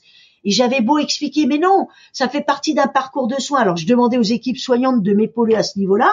Et après, quand ça s'est mis en place, les équipes soignantes, elles jugeaient auprès des parents s'il valait mieux faire avant une hospitalisation, euh, pendant les traitements ou après à la fin. Donc en fonction des familles, prendre soin de l'état psychologique face à la maladie, parce que c'est toute la cellule familiale qui traverse ce séisme. Donc les médecins influençaient les parents pour que ça soit toujours, toujours le plus bénéfique pour l'enfant qui est touché, qui est concerné. Vous avez accompagné combien d'enfants euh, depuis le début? Oh là, alors écoute, je crois que c'est plus de 1000, ça j'en suis convaincue. Euh, plus de 1000, euh, je, je, et oui, euh, c'est tous ces enfants-là, ils font partie de l'histoire de l'association Petit Prince. Ouais, c'est magique. Hein. Et hum, non, ce qui est magique, t'imagines par contre le nombre de sourires, de rires, c'est ça qui est génial pour les parents, les enfants, les partenaires. Alors là, là, euh, c'est génial de se dire, euh, c'est des milliers, des millions. Déjà, entendre un enfant rire de plein cœur quand un enfant est en bonne santé, c'est déjà un moment magique, mais alors encore plus quand c'est des enfants malades. Hmm. Tu sais, justement, j'ai une petite histoire qui est extraordinaire. J'ai toujours en tête, j'ai, j'ai, j'ai, quand j'y pense, j'ai les larmes aux yeux. J'étais justement euh, à l'hôpital Robert Debré où j'étais toujours préparée à rentrer dans une chambre sur la cellule familiale, voilà la maladie qu'a l'enfant, donc toujours pour me préparer, me préserver, et puis préserver la famille que j'allais rencontrer. Ce jour-là, il n'y avait pas l'assistance sociale quand je suis allée à l'hôpital, il y a une infirmière qui me dit, écoute, il est pas là, Marc. Par contre, Demi, est-ce que tu peux aller euh, dans la chambre 18 On a accueilli hier soir euh, un petit garçon. Euh, je pense que ça lui fera du bien que tu lui parles de l'assaut. Donc, je vais à la chambre 18, je frappe, j'ouvre, je referme. Et je vois, j'avais les larmes aux yeux. Je me revois tourner la tête à droite en disant, faut que j'y aille, faut que j'y aille. Je rentre et je, et, je rentre donc. Pourquoi j'avais fermé la porte? Il y avait un petit bonhomme de d'une 8 ans qui avait un halo métallique autour du cerveau avec des vis qui rentraient au niveau des tempes. Donc il avait euh, un problème euh, au niveau des cervicales. Et dans le dans, dans le fauteuil, il y avait une maman qui avait à peu près le même âge que moi, et donc, je vois cet, enfant, cet enfant pardon, qui ne me sourit absolument pas. Je me dis, oula, je vais pas rester longtemps. Je dis, écoute, voilà, excuse-moi de te déranger, je viens te voir parce que euh, on vient de me dire là dans le couloir que tu aimes bien la musique. Et sa maman gentiment, ah, c'est vous, petit prince, on m'a dit que vous alliez passer hier soir. Bon. Donc, euh, Eric, il s'appelait Eric, et euh, il répond pas. Je dis, euh, mais t'as un rêve, qu'est-ce que tu voudrais? Et donc il balbutie, euh, j'aimerais bien enregistrer un CD à l'époque dans un studio parce que je joue du piano, du classique, et je voudrais offrir ce CD euh, à ma famille et aux gens qui sont à mes côtés. Il sourit toujours pas. La maman me dit oui, oui, ça, c'est vraiment son rêve. Alors, je sais pas si t'imagines, c'était en 91, avoir un studio d'enregistrement pour un CD. Autant aujourd'hui, c'est facile, mais à l'époque, c'était, ben, bon, je lui dis, écoute, je reviendrai, Eric. Je te promets, on va essayer de faire tout notre possible. À bientôt, je repasse samedi, je lui dis. Et un sourire de l'enfant. Je m'en vais complètement, mais chamboulé dans le, couloir en me disant mais qu'est-ce que je viens de voir? C'était la première fois que je voyais un enfant avec un halo métallique comme ça qui Robocop quoi. En fait, tu te dis mais c'est pas possible. Et je vais pour partir et j'entends demi demi. La maman court après moi, me retourne. Et elle me dit mais merci. Alors ils habitaient Toulouse. Elle me dit mais merci merci merci. Ça faisait trois mois que je n'avais pas vu mon fils sourire. Je la prends dans mes bras, je lui dis je reviens samedi, tu seras là? Euh. Elle me dit non non, je, retourne à Toulouse chercher des vêtements et puis il faut que je voie mes autres enfants. Je prends l'ascenseur, la larme à l'œil évidemment, en me disant mais je, ne sais pas si je vais avoir l'énergie de continuer. Je ne sais pas si je vais avoir l'énergie, c'est pas possible. Et puis j'avais ce sentiment d'avoir volé à la maman un sourire qu'elle n'avait pas depuis trois mois. Tu imagines une maman qui te dit mais oh merci parce que ça faisait trois mois que j'avais pas vu mon mon, mon fils sourire. En fait, t'as l'impression d'usurper quelque chose. Et donc le soir, je me dis mais quel courage. Et je me dis je sais pas si je vais continuer. Et donc impossible de dormir. J'avais l'image de cet enfant. Et heureusement, j'ai eu euh, une lueur de pédagogue en me disant mais attends, arrête de voir un enfant malade qui rêve vois plutôt comme en club un enfant qui rêve qui est malade. Et simplement en inversant les deux noms, j'avais une approche qui a chamboulé, euh, comment dire, le contexte. J'étais plus dans la jovialité, dans la complicité que la, la maladie, quoi, la maladie euh, avec euh, l'horreur que ça peut impliquer dans les effets secondaires ou le handicap, quoi. Ouais. Est-ce que vous avez pu réaliser euh, son rêve? Alors, grande, grande leçon. Il est décédé avant, mais j'ai appris une grande leçon, c'est que euh, la maladie a été beaucoup plus vite que ce que pensaient les médecins. Et donc, j'étais pareil dans une culpabilité en train de me dire, mais c'est moi, j'ai pas été assez vite et tout. Et tu te rends compte que c'est la maman, la maman qui m'a dit demi. Merci de l'avoir fait rêver, parce qu'il a rêvé jusqu'au bout. Il a eu confiance dans l'association que vous alliez le faire. C'était une question de temps. Et sache qu'il est décédé avec l'image qu'il enregistrait son CD pour nous tous. Et elle me dit ça pour me consoler. Donc, des histoires comme ça, j'en ai des centaines dans mon cœur. Euh, et c'est pour ça que je suis, tu vois, je te le raconte avec émotion. Euh, euh, parce que c'est vivant, c'est comme si c'était hier. La maman qui te console, enfin c'est ahurissant. Enfin, tu vois, t'inverses les rôles. Donc euh, j'ai pleuré après parce que je me suis autorisée à pleurer parce que tu restes pas insensible à ce courage, à cette dignité. Donc des leçons, elles sont inscrites. Poum poum. Ouais, c'est de chaque histoire, euh, t'en t'en retires euh, grandi et. Ah. Et tu et tu alors là tu tu descends tu vois, si, si t'as là, euh, enfin moi j'ai jamais eu aucune prétention parce que mon parcours de vie, hein, il s'est il s'est fait grâce aux autres. Quand tu pars, quand tu pars de ça, t'as tout compris, hein. Mm. Comment tu célèbres euh, les, les réussites? Alors déjà, pour nous, ce qui compte, c'est que chaque rêve, donc t'imagines, hein, on en a réalisé 8000 dans différents domaines, hein, les animaux, l'astronomie, euh, le ski, euh, l'aviation, euh, enfin tout ce qui peut exister. Il faut savoir, et je m'adresse aux auditeurs également, que le rêve d'un enfant gravement malade est exactement le même qu'un enfant qui est en bonne santé, mais ça devient un rêve chez l'enfant parce qu'avec ses hospitalisations, ses traitements ou ses amputations, ça devient un rêve. Est-ce que je vais pouvoir le réaliser un jour? Et c'est là où ça prend une dimension euh, extraordinaire. Euh, les enfants en plus, avec ce qu'ils supportent, ils vont pas se mettre en danger, ils vont pas nous, nous annoncer n'importe quoi, ils savent ce qu'on peut faire. Donc euh, à partir du là, pour nous, ce qui est important, c'est que chaque rêve soit archi professionnalisé. On n'a pas le droit à l'erreur, pas le droit à l'erreur.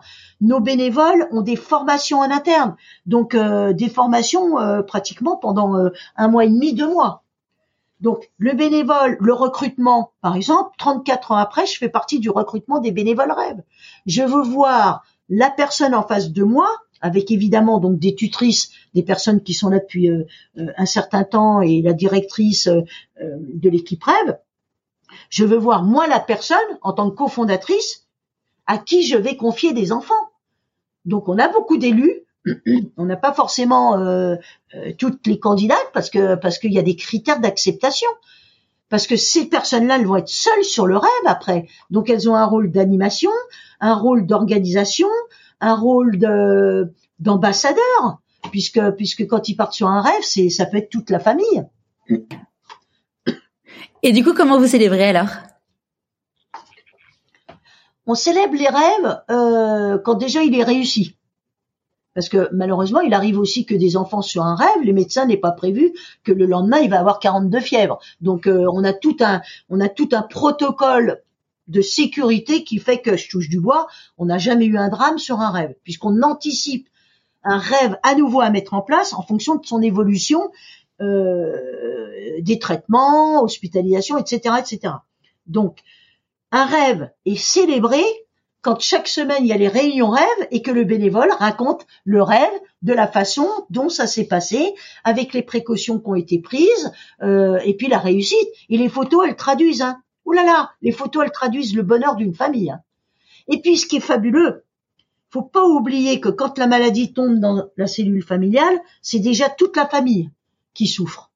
Et là, l'enfant malade devient celui qui permet de vivre des instants précieux en famille et de le partager. Il n'est plus celui qui cause des soucis dans la cellule familiale, euh, maman qui perd son emploi parce qu'il faut être au chevet de l'enfant, ou ah ben non non non euh, cet été on part pas en vacances pour la fratrie, votre votre frère va être encore à l'hôpital.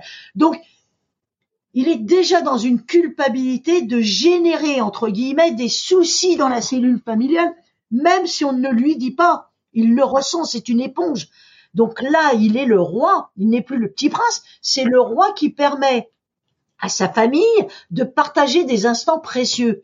C'est-à-dire, hop, on met la maladie de côté grâce à lui et on va vivre des instants qu'on pourrait pas s'offrir. Ouais, parce que vous leur faites vivre des choses qui sont euh, qui sont exceptionnelles. Ah bah alors exceptionnelles de par la qualité de ce que nous proposent euh, les partenaires. C'est ça. Donc euh, euh, un enfant malade euh, qui a la possibilité d'accompagner un soigneur toute une matinée, voire toute une journée pour comprendre pourquoi les tigres ils se couchent à telle heure. Enfin, donc les enfants en plus, quand ils ont une passion, je peux vous dire que nous, quand on les accompagne, on a intérêt à, travailler le sujet. Hein. donc ils vont poser des questions à un professionnel. Ils vont donc c'est extraordinaire parce que toute la famille la met la maladie de côté.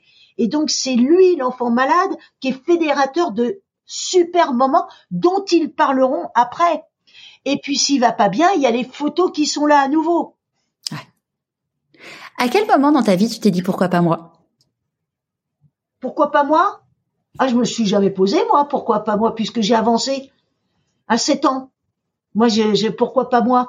Euh, Non, je me le suis jamais posé, mais j'espère que tu comprends bien, les auditeurs aussi, que dans tout ce que je dis, j'ai aucune prétention, hein, puisque hein, je suis devenu ce que je suis devenu, bon, grâce à ce que j'ai vécu et les gens qui ont cru en moi et qui ont cru dans le projet.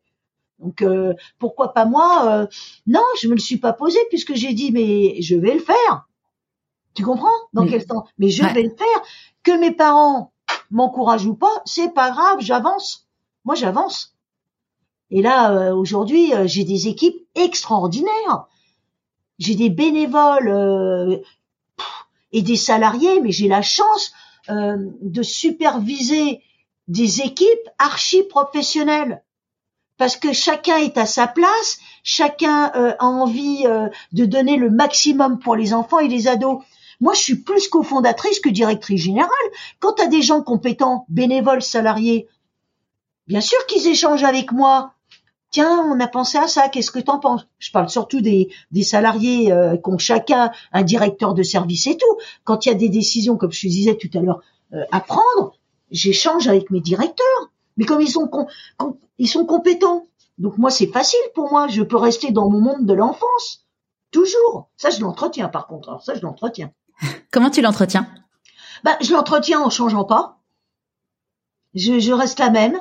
Euh, bah, tu demandes à, Mélanie, hein, euh, et si Mélanie écoute, je l'embrasse très très fort parce que c'est une personne que j'aime énormément dans son côté entier. Et ce qui est fabuleux quand tu es pédagogue, c'est de euh, superviser des personnalités différentes. Tu viens à l'association, tu es incapable de deviner qui est salarié, qui est bénévole. C'est une troupe, une équipe, une meute. Bon, donc Mélanie, 9 ans que je la connais, demande-lui, j'ai pas changé, je resterai la même. Pourquoi changer? On s'occupe d'enfants qui ont un courage qu'on n'a pas, de parents qui ont une dignité qu'on n'a certainement pas. Donc euh, on ne peut être qu'admiratif. Et, puis, alors moi j'interdis qu'on perde du temps avec des bricoles alors qu'on on est là pour euh, une cause euh, qui nous affecte parce qu'aujourd'hui on a quand même entre 500 et 600 rêves à mettre en place à cause du Covid. Hein. Ouais, parce que du coup il y a un énorme décalage. Oui, il y a eu un décalage quand on pense que les enfants pendant le Covid ont eu cette faculté quand on leur demandait comment ils allaient ils disaient oh nous on a l'habitude d'être confinés. Euh, bonsoir la leçon. Pendant euh, mars 2020, là, quand il y a eu euh, cette avalanche de cauchemars hein, dans le monde entier, les enfants, ils étaient dans leur chambre, ils n'avaient pas le droit de sortir dans les couloirs pour éviter d'attraper en plus de ce qu'ils ont le Covid.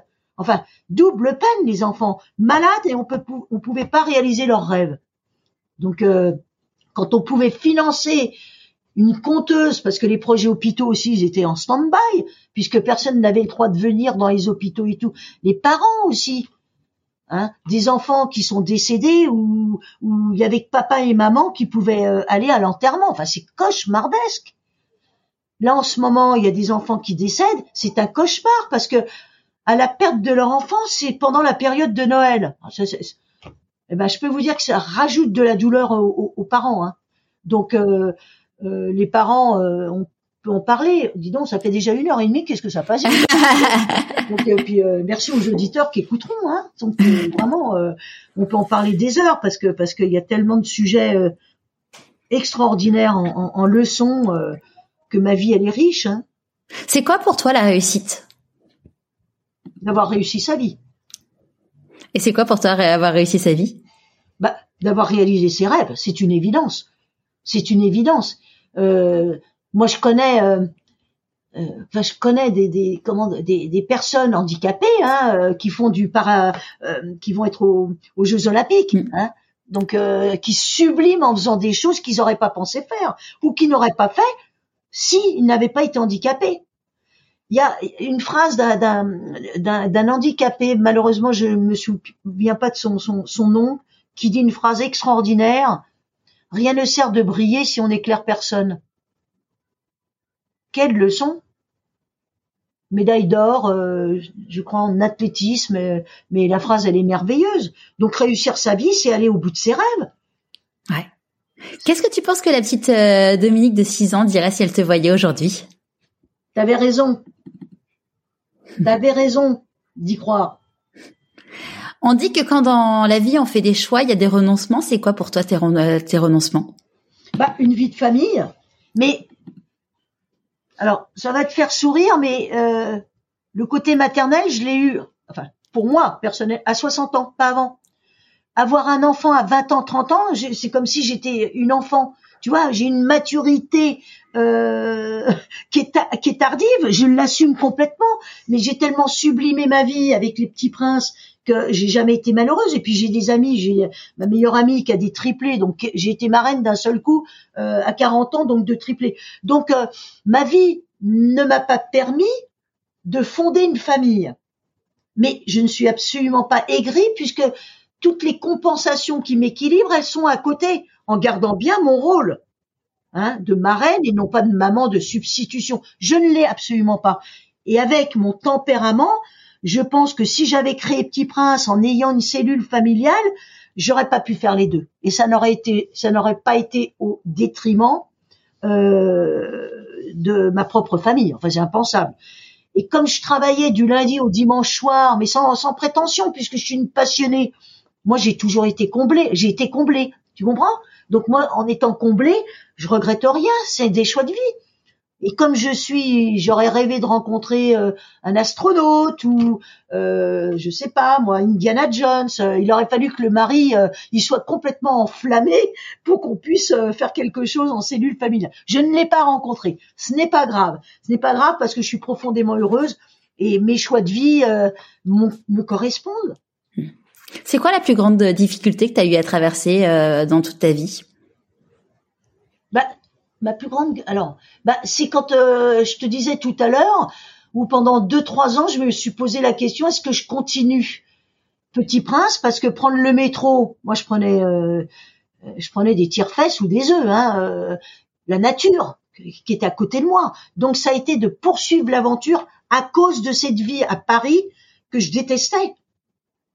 Que je c'est même pas le manque d'argent, c'est pas ça qui m'a c'était mais je, je, faisais un grand écart entre ma vie partagée, je te dis en Grèce au bord de l'eau, euh, la montagne où je te dis euh, je ne faisais que rêver et je construis quelque chose à Paris où je dois prendre le métro, le bus, euh, cette agitation euh, qui existait déjà. C'est ça qui a été le plus dur dans ma vie. Et ça, euh, t'aurais pas pu euh, justement, enfin, monter Petit Prince, mais en dehors de Paris? Hmm. Non, pour la raison, je l'ai cofondé avec ma belle-sœur, infirmière, qui était dans le 15e hmm. arrondissement, hein, euh, d'une part, et puis on s'est aperçu très très très très très vite, quoi qu'il arrive, sans se poser la question, bah, que les partenaires qu'on avait, ils sont à Paris. Hein. Au niveau des médias, c'est Paris. Enfin, toutes toutes les grandes institutions quelque part qui pouvaient aussi nous épauler, c'est Paris. Hein alors que j'adore la province. Si j'avais pu, oh là là, ça c'est sûr que je serais retournée à Clermont-Ferrand, mais on n'aurait pas réussi aussi vite, je pense, euh, alors que j'adore Clermont-Ferrand, j'adore Beaumont, euh, euh, c'est dans mon cœur, hein, tout ça, c'est dans mon cœur. Et aujourd'hui, du coup, euh, ta belle-sœur, euh, donc vous avez cofondé l'association ensemble et vous, vous, vous travaillez toujours ensemble? Non, elle est partie vers d'autres aventures. Euh, elle est partie sur des aventures qui étaient plus personnelles en ce qui la concerne, mais elle a été quand même 13 ans à nos côtés, à mes côtés, et c'est un super démarrage parce que je n'aurais peut-être pas, je le pense, créé l'association sans elle. Donc c'était un, un, un bon binôme avec nos différentes personnalités. Ouais. Est-ce que tu as eu des peurs en lançant l'association? Aucune. non, mais aucune. quelque chose qui va te t'étonner, jamais, c'est ce que je disais, j'ai imaginé une seule fois qu'on manquerait d'argent. Mais parce que c'est pas mon, pas pour moi, c'est pour les enfants. Qui peut aujourd'hui, même aujourd'hui, je vois quelqu'un dans la rue. Je lui dis voilà, maintenant il connaît Petit Prince. Je lui dis est-ce que vous avez un euro? Pour m'acheter un ticket de métro, je sais pas quoi. S'il m'envoie promener, c'est que c'est quelqu'un quand même qui est aigri. Sinon, il va me le donner euh, instinctivement. Si je lui montre la plaquette, euh, moi j'ai reçu euh, des dons extraordinaires. À l'époque, on était dans les francs. Moi, je me rappelle un jour, j'ouvrais le courrier, donc d'une enveloppe que j'ouvre avec un timbre le moins cher possible, où il y avait un ticket de métro avec un petit morceau de papier et le monsieur me met, écoutez, voilà mon numéro de téléphone, je ne peux vous offrir qu'un un ticket de métro parce que je suis au chômage.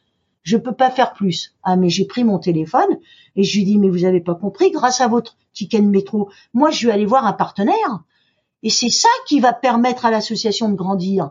Idem avec quelqu'un qui avait envoyé un chèque de, deux, de 5 francs à l'époque. Je suis désolée, je peux pas vous donner plus. Hop, je prends mon téléphone. Parce que c'est toutes ces, petite pierre à l'édifice qui me permettent de te parler aujourd'hui. Ouais. Ah, c'est clair. De quoi tu es la plus fière aujourd'hui? J'aime pas le mot fierté parce que ça ne pour moi, ça peut avoir une, connotation prétentieuse. Euh, non, je suis tellement heureuse d'avoir des équipes comme j'aurais rêvé que ça, c'est pas forcément facile d'avoir ton équipe salariée. Ah, c'est sûr. Et ça, je suis super heureuse de l'équipe dont je rêvais. C'est-à-dire ambiance club où ça travaille, mais qu'est-ce que ça rigole aussi. Il y a des bénévoles, ils partent ensemble en vacances, c'est génial. Donc euh, ça veut dire que euh, malgré les décès des enfants, hein, c'est des étapes à traverser. Donc euh, si on a le temps, je pourrais te dire comment on traverse ces épreuves. Donc voilà, donc le mot fierté, c'est marrant parce que, enfin c'est marrant. très très souvent, tous ceux qui m'interviewent me disent euh, qu'est-ce que tu dois être fier? T'as ma parole d'honneur, mais t'as ma parole d'honneur que euh, je n'ai aucune fierté dans ce que j'ai créé parce que toutes les leçons que j'ai reçues, c'est pas dans ma nature d'être fier. C'est pas dans ma nature. C'est pas de la fausse modestie parce que bon, t'as vu, je suis spontanée, hein, donc euh, je réfléchis pas des fois à ce que je dis. Non, non, euh, je remercie moi la vie. Euh, d'avoir pu euh, la sublimer et puis de faire quand même quelque chose de, de, de, passionnant. Je n'aurais jamais pu. Non, je me vois pas faire quelque chose qui me passionne pas. Moi, je tombe malade. Hmm. Donc ça. Ça t'est déjà arrivé De de justement de faire euh, d'être dans un moment dans ta vie où tu faisais des choses qui te passionnaient pas et du coup de sentir que ton corps commençait à te parler? Ah mais jamais. Puisque je te dis à 7 ans, hop, je trace ma route. À 22 ans, euh, alors 18 ans, qu'est-ce que j'étais heureuse quand je faisais mes colonies de vacances pour enseigner le ski et j'étais payée. Donc euh, mais j'étais heureuse. Super heureuse. Est-ce qu'il y a un conseil que tu aurais aimé recevoir et que du coup tu aimerais donner aujourd'hui? Oui, alors déjà, je remercierais s'il y a des parents qui m'écoutent. Euh, merci, merci du fond du cœur de toutes les confidences qu'ils ont pu me faire, mais des vraies confidences familiales. Euh, jamais je les remercierai assez. les parents, les enfants, les ados qui me confiaient certaines choses, les équipes soignantes pour qui j'ai un respect extraordinaire parce que ils y sont tous les jours pendant 12 heures et ils doivent faire face ils doivent mettre des fois de côté l'affectif. Euh, donc euh, le conseil que je pourrais donner, donc euh, bah, c'est déjà quand on peut, bien sûr, quand on peut, de réaliser ses rêves, de tout faire pour les réaliser, puisque moi j'ai vu des enfants avec des handicaps ou des lourdeurs de traitement y croire, s'accrocher à ça. Donc c'est ça, moi c'est c'est votre vie, si vous avez si vous vous plaisez pas quelque part, faut faut partir. Parce que c'est c'est obligatoirement ça vous abîme, ça vous abîme. Vous pouvez pas être euh, équilibré ou avoir un semblant d'équilibre si on est dans un environnement et je ne juge pas hein, parce que parce que c'est pas facile hein, de quitter quelque chose euh, euh, où on peut pas se permettre parce qu'il y a des facteurs que je ne maîtrise pas ou que mais oui, si on peut réaliser ses rêves, prendre des décisions, il faut le faire quand on peut. Hmm. C'est quoi le meilleur conseil qu'on t'ait donné? Alors, mais oh, dis donc, t'aurais pu me prévenir avant. Hein. Ah, c'est la spontanéité, c'est ça qui est chouette. répète ta question, comme ça. le meilleur conseil qu'on t'ait donné. Euh, ah bah c'est alors attends, c'est au début, c'est Dolto, Françoise Dolto. Je voulais absolument au début qu'elle rentre dans le conseil d'administration. Parce que je me suis dit, ma belle-sœur et moi, on n'est pas connus, donc qui va nous faire confiance? Et j'ai dit, oulala, là là, si on a des noms qui sont costauds, ah, ça veut dire que ça, ça va être crédible. Parce que je te signale au début de Petit Prince, moi j'avais des gens qui disaient à quoi ça sert le rêve. Faut le savoir. Donc j'avais contacté donc le secrétariat de Françoise Dolto, qui malheureusement ne était gravement malade à l'époque, je ne le savais pas. Donc son secrétariat nous a appelé en nous disant écoutez, voilà, Françoise Dolto euh, est gravement malade, donc euh, elle ne pourra pas rentrer dans votre conseil d'administration, mais par contre elle vous encourage, elle trouve l'idée super, foncez, allez-y parce que ça ne pourra apporter que du bien aux enfants. Donc voilà, et malheureusement elle est décédée euh, un an après. Alors excuse-moi, j'ai une petite canne de tout. Eh. voilà, je vais boire un peu d'eau. Donc voilà. ça te propulse. Hein, ça, quand les gens t'accompagnent, ça te propulse. Ouais, et puis quand les gens, euh, les gens croient en ton projet, enfin te confirment que ton projet. Euh, oui. Oui. C'est quoi tes prochains défis? Moi, mes prochains défis, bah, c'est de garder la santé. Hein. Moi, je, ça c'est c'est important euh, parce que ben on avance dans le temps et qu'il faut se protéger. Donc j'ai toujours su me protéger. Donc moi, mes prochains prochains projets, euh, c'est vraiment d'être à l'association auprès de mes équipes. C'est c'est c'est des défis parce que le temps passe, mais tu te sens bien avec eux et que tu es toujours autant passionné. Et, et tu, tout à l'heure, avant, avant d'entamer la, la, dernière question, tu disais euh, que vous arriviez du coup à, vous protéger. Euh, tu disais tout à l'heure avec les équipes, comment du coup tu, tu les formes pour pouvoir arriver à à pouvoir accompagner au mieux les enfants et les familles?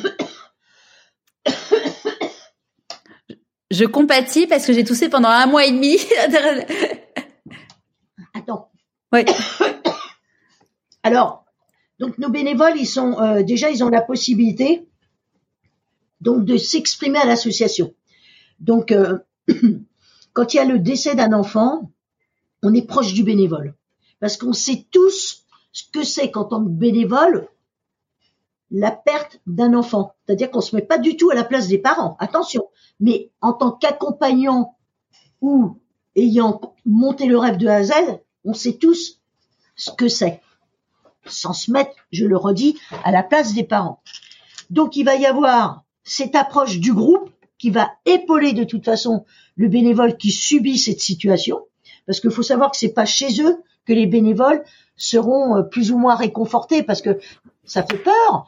Euh, euh, et puis les enfants ou l'époux ou l'épouse du bénévole, s'il apprend que son conjoint, sa conjointe a perdu un enfant qui est suivi depuis trois ans, voire plus, c'est difficile de trouver aussi les mots. Donc il faut qu'on soit soudés. Ça c'est la première chose.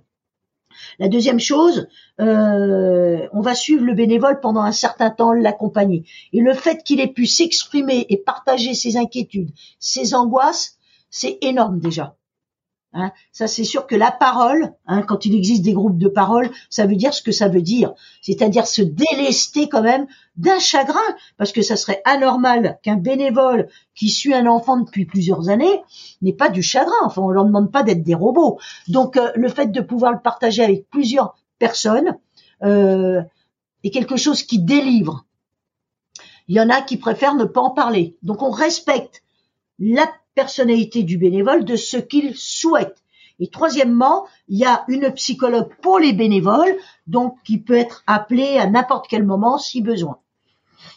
Donc l'encadrement est, est, très professionnel. Ouais. De quoi vous avez besoin euh, aujourd'hui? Bah, écoute, euh, c'est sûr que les donateurs sont toujours les bienvenus parce que euh, face au nombre de rêves aussi qu'on a à monter, il est hors de question qu'on monte pas les rêves, hein, euh, parce qu'il nous manque euh, euh, soit du relationnel ou soit des moyens financiers. Hein. Dès qu'on peut, on met des rêves en place, hein, et, tous les rêves ne sont pas gratuits. Donc, il est hors de question que l'argent soit un motif supplémentaire pour ne pas réaliser les rêves. Il en est hors de question. Il y a trop d'attentes, il y a trop d'enfants qui attendent de rêver. Et est-ce que vous avez encore besoin de, bénévoles? Ah oui, oui, oui, oui. Alors de bénévoles euh, en Île-de-France. Ça, c'est pour les simples raisons, c'est que les formations se passent donc à Paris, hein, on est dans le 14e arrondissement, qu'on a besoin d'avoir des équipes soudées qui se connaissent, parce que la responsabilité d'accompagner une famille dans la durée nécessite, nécessite qu'on ait des contacts privilégiés avec les bénévoles. Attention, pour mémoire, je ne l'ai pas dit, mais plus de 80% des rêves hein, sont pour des enfants qui habitent la province. On fait pas de parisianisme. Par contre, on a beaucoup, 80, plus de 80% d'enfants qui viennent de province. D'accord. Et un euh, petit détail, euh, pour pouvoir être bénévole, il faut euh, être disponible de minimum deux jours par semaine. Tout à fait. Hmm. Donc deux jours par semaine, bah, c'est important parce que construire un rêve ne se fait pas en cinq minutes. Réaliser le rêve, ça peut durer, euh, ça peut durer un certain temps, hein, entre une journée et une semaine. Et puis il y a les réunions rêves où on raconte les rêves, il y a la préparation des rêves. Donc euh, une journée euh, serait trop courte. Et si si on a des familles qui nous écoutent ou qui connaissent des personnes qui qui souhaitent vous solliciter pour soumettre un rêve, ils vont sur votre site internet? Oui, oui, qui voient les pathologies prises en charge. Et s'ils ont une inquiétude, on a toujours des médecins à l'association qui peut les guider. Super. La dernière question, euh, à qui as-tu envie de dire merci et pourquoi avant qu'on se quitte euh, bah Déjà à toi, c'est une évidence. Euh, aux auditeurs qui ont pris la peine de m'écouter euh, longuement. Euh, et dire merci à toutes les personnes que j'ai citées tout à l'heure. Sans eux, je ne serais pas en face de toi. Merci beaucoup Dominique. Eh ben écoute, je t'embrasse. J'espère euh, moi aussi avoir l'occasion donc de te voir prochainement chez nous. Une fois que nous avions coupé l'enregistrement, Dominique m'a demandé si c'était assez clair à la fin qu'elle remerciait ses équipes. Je pense qu'il n'y avait pas d'ambiguïté, mais au cas où, je vous retransmets ces remerciements. Je profite de cette conclusion pour vous dire que comme vous le savez, c'est la fin de l'année et donc l'occasion propice pour faire des dons à des associations qui seront déductibles de vos impôts. Comme le disait Dominique, près de 600 enfants attendent de réaliser leurs rêves. Alors si vous avez envie de donner un petit coup de pouce, n'hésitez pas. L'association est reconnue d'utilité publique mais ne reçoit aucune subvention de l'État. Vous avez tous les détails sur le site petitprince.com. Et pour finir, si le podcast vous plaît, abonnez-vous sur votre plateforme d'écoute préférée et mettez 5 étoiles et un commentaire sur Apple Podcast. Ça sera un peu mon cadeau de Noël à moi. Je vous souhaite une magnifique fin d'année et je vous dis à l'année prochaine pour un nouvel épisode de Pourquoi pas moi avec un homme qui a deux métiers.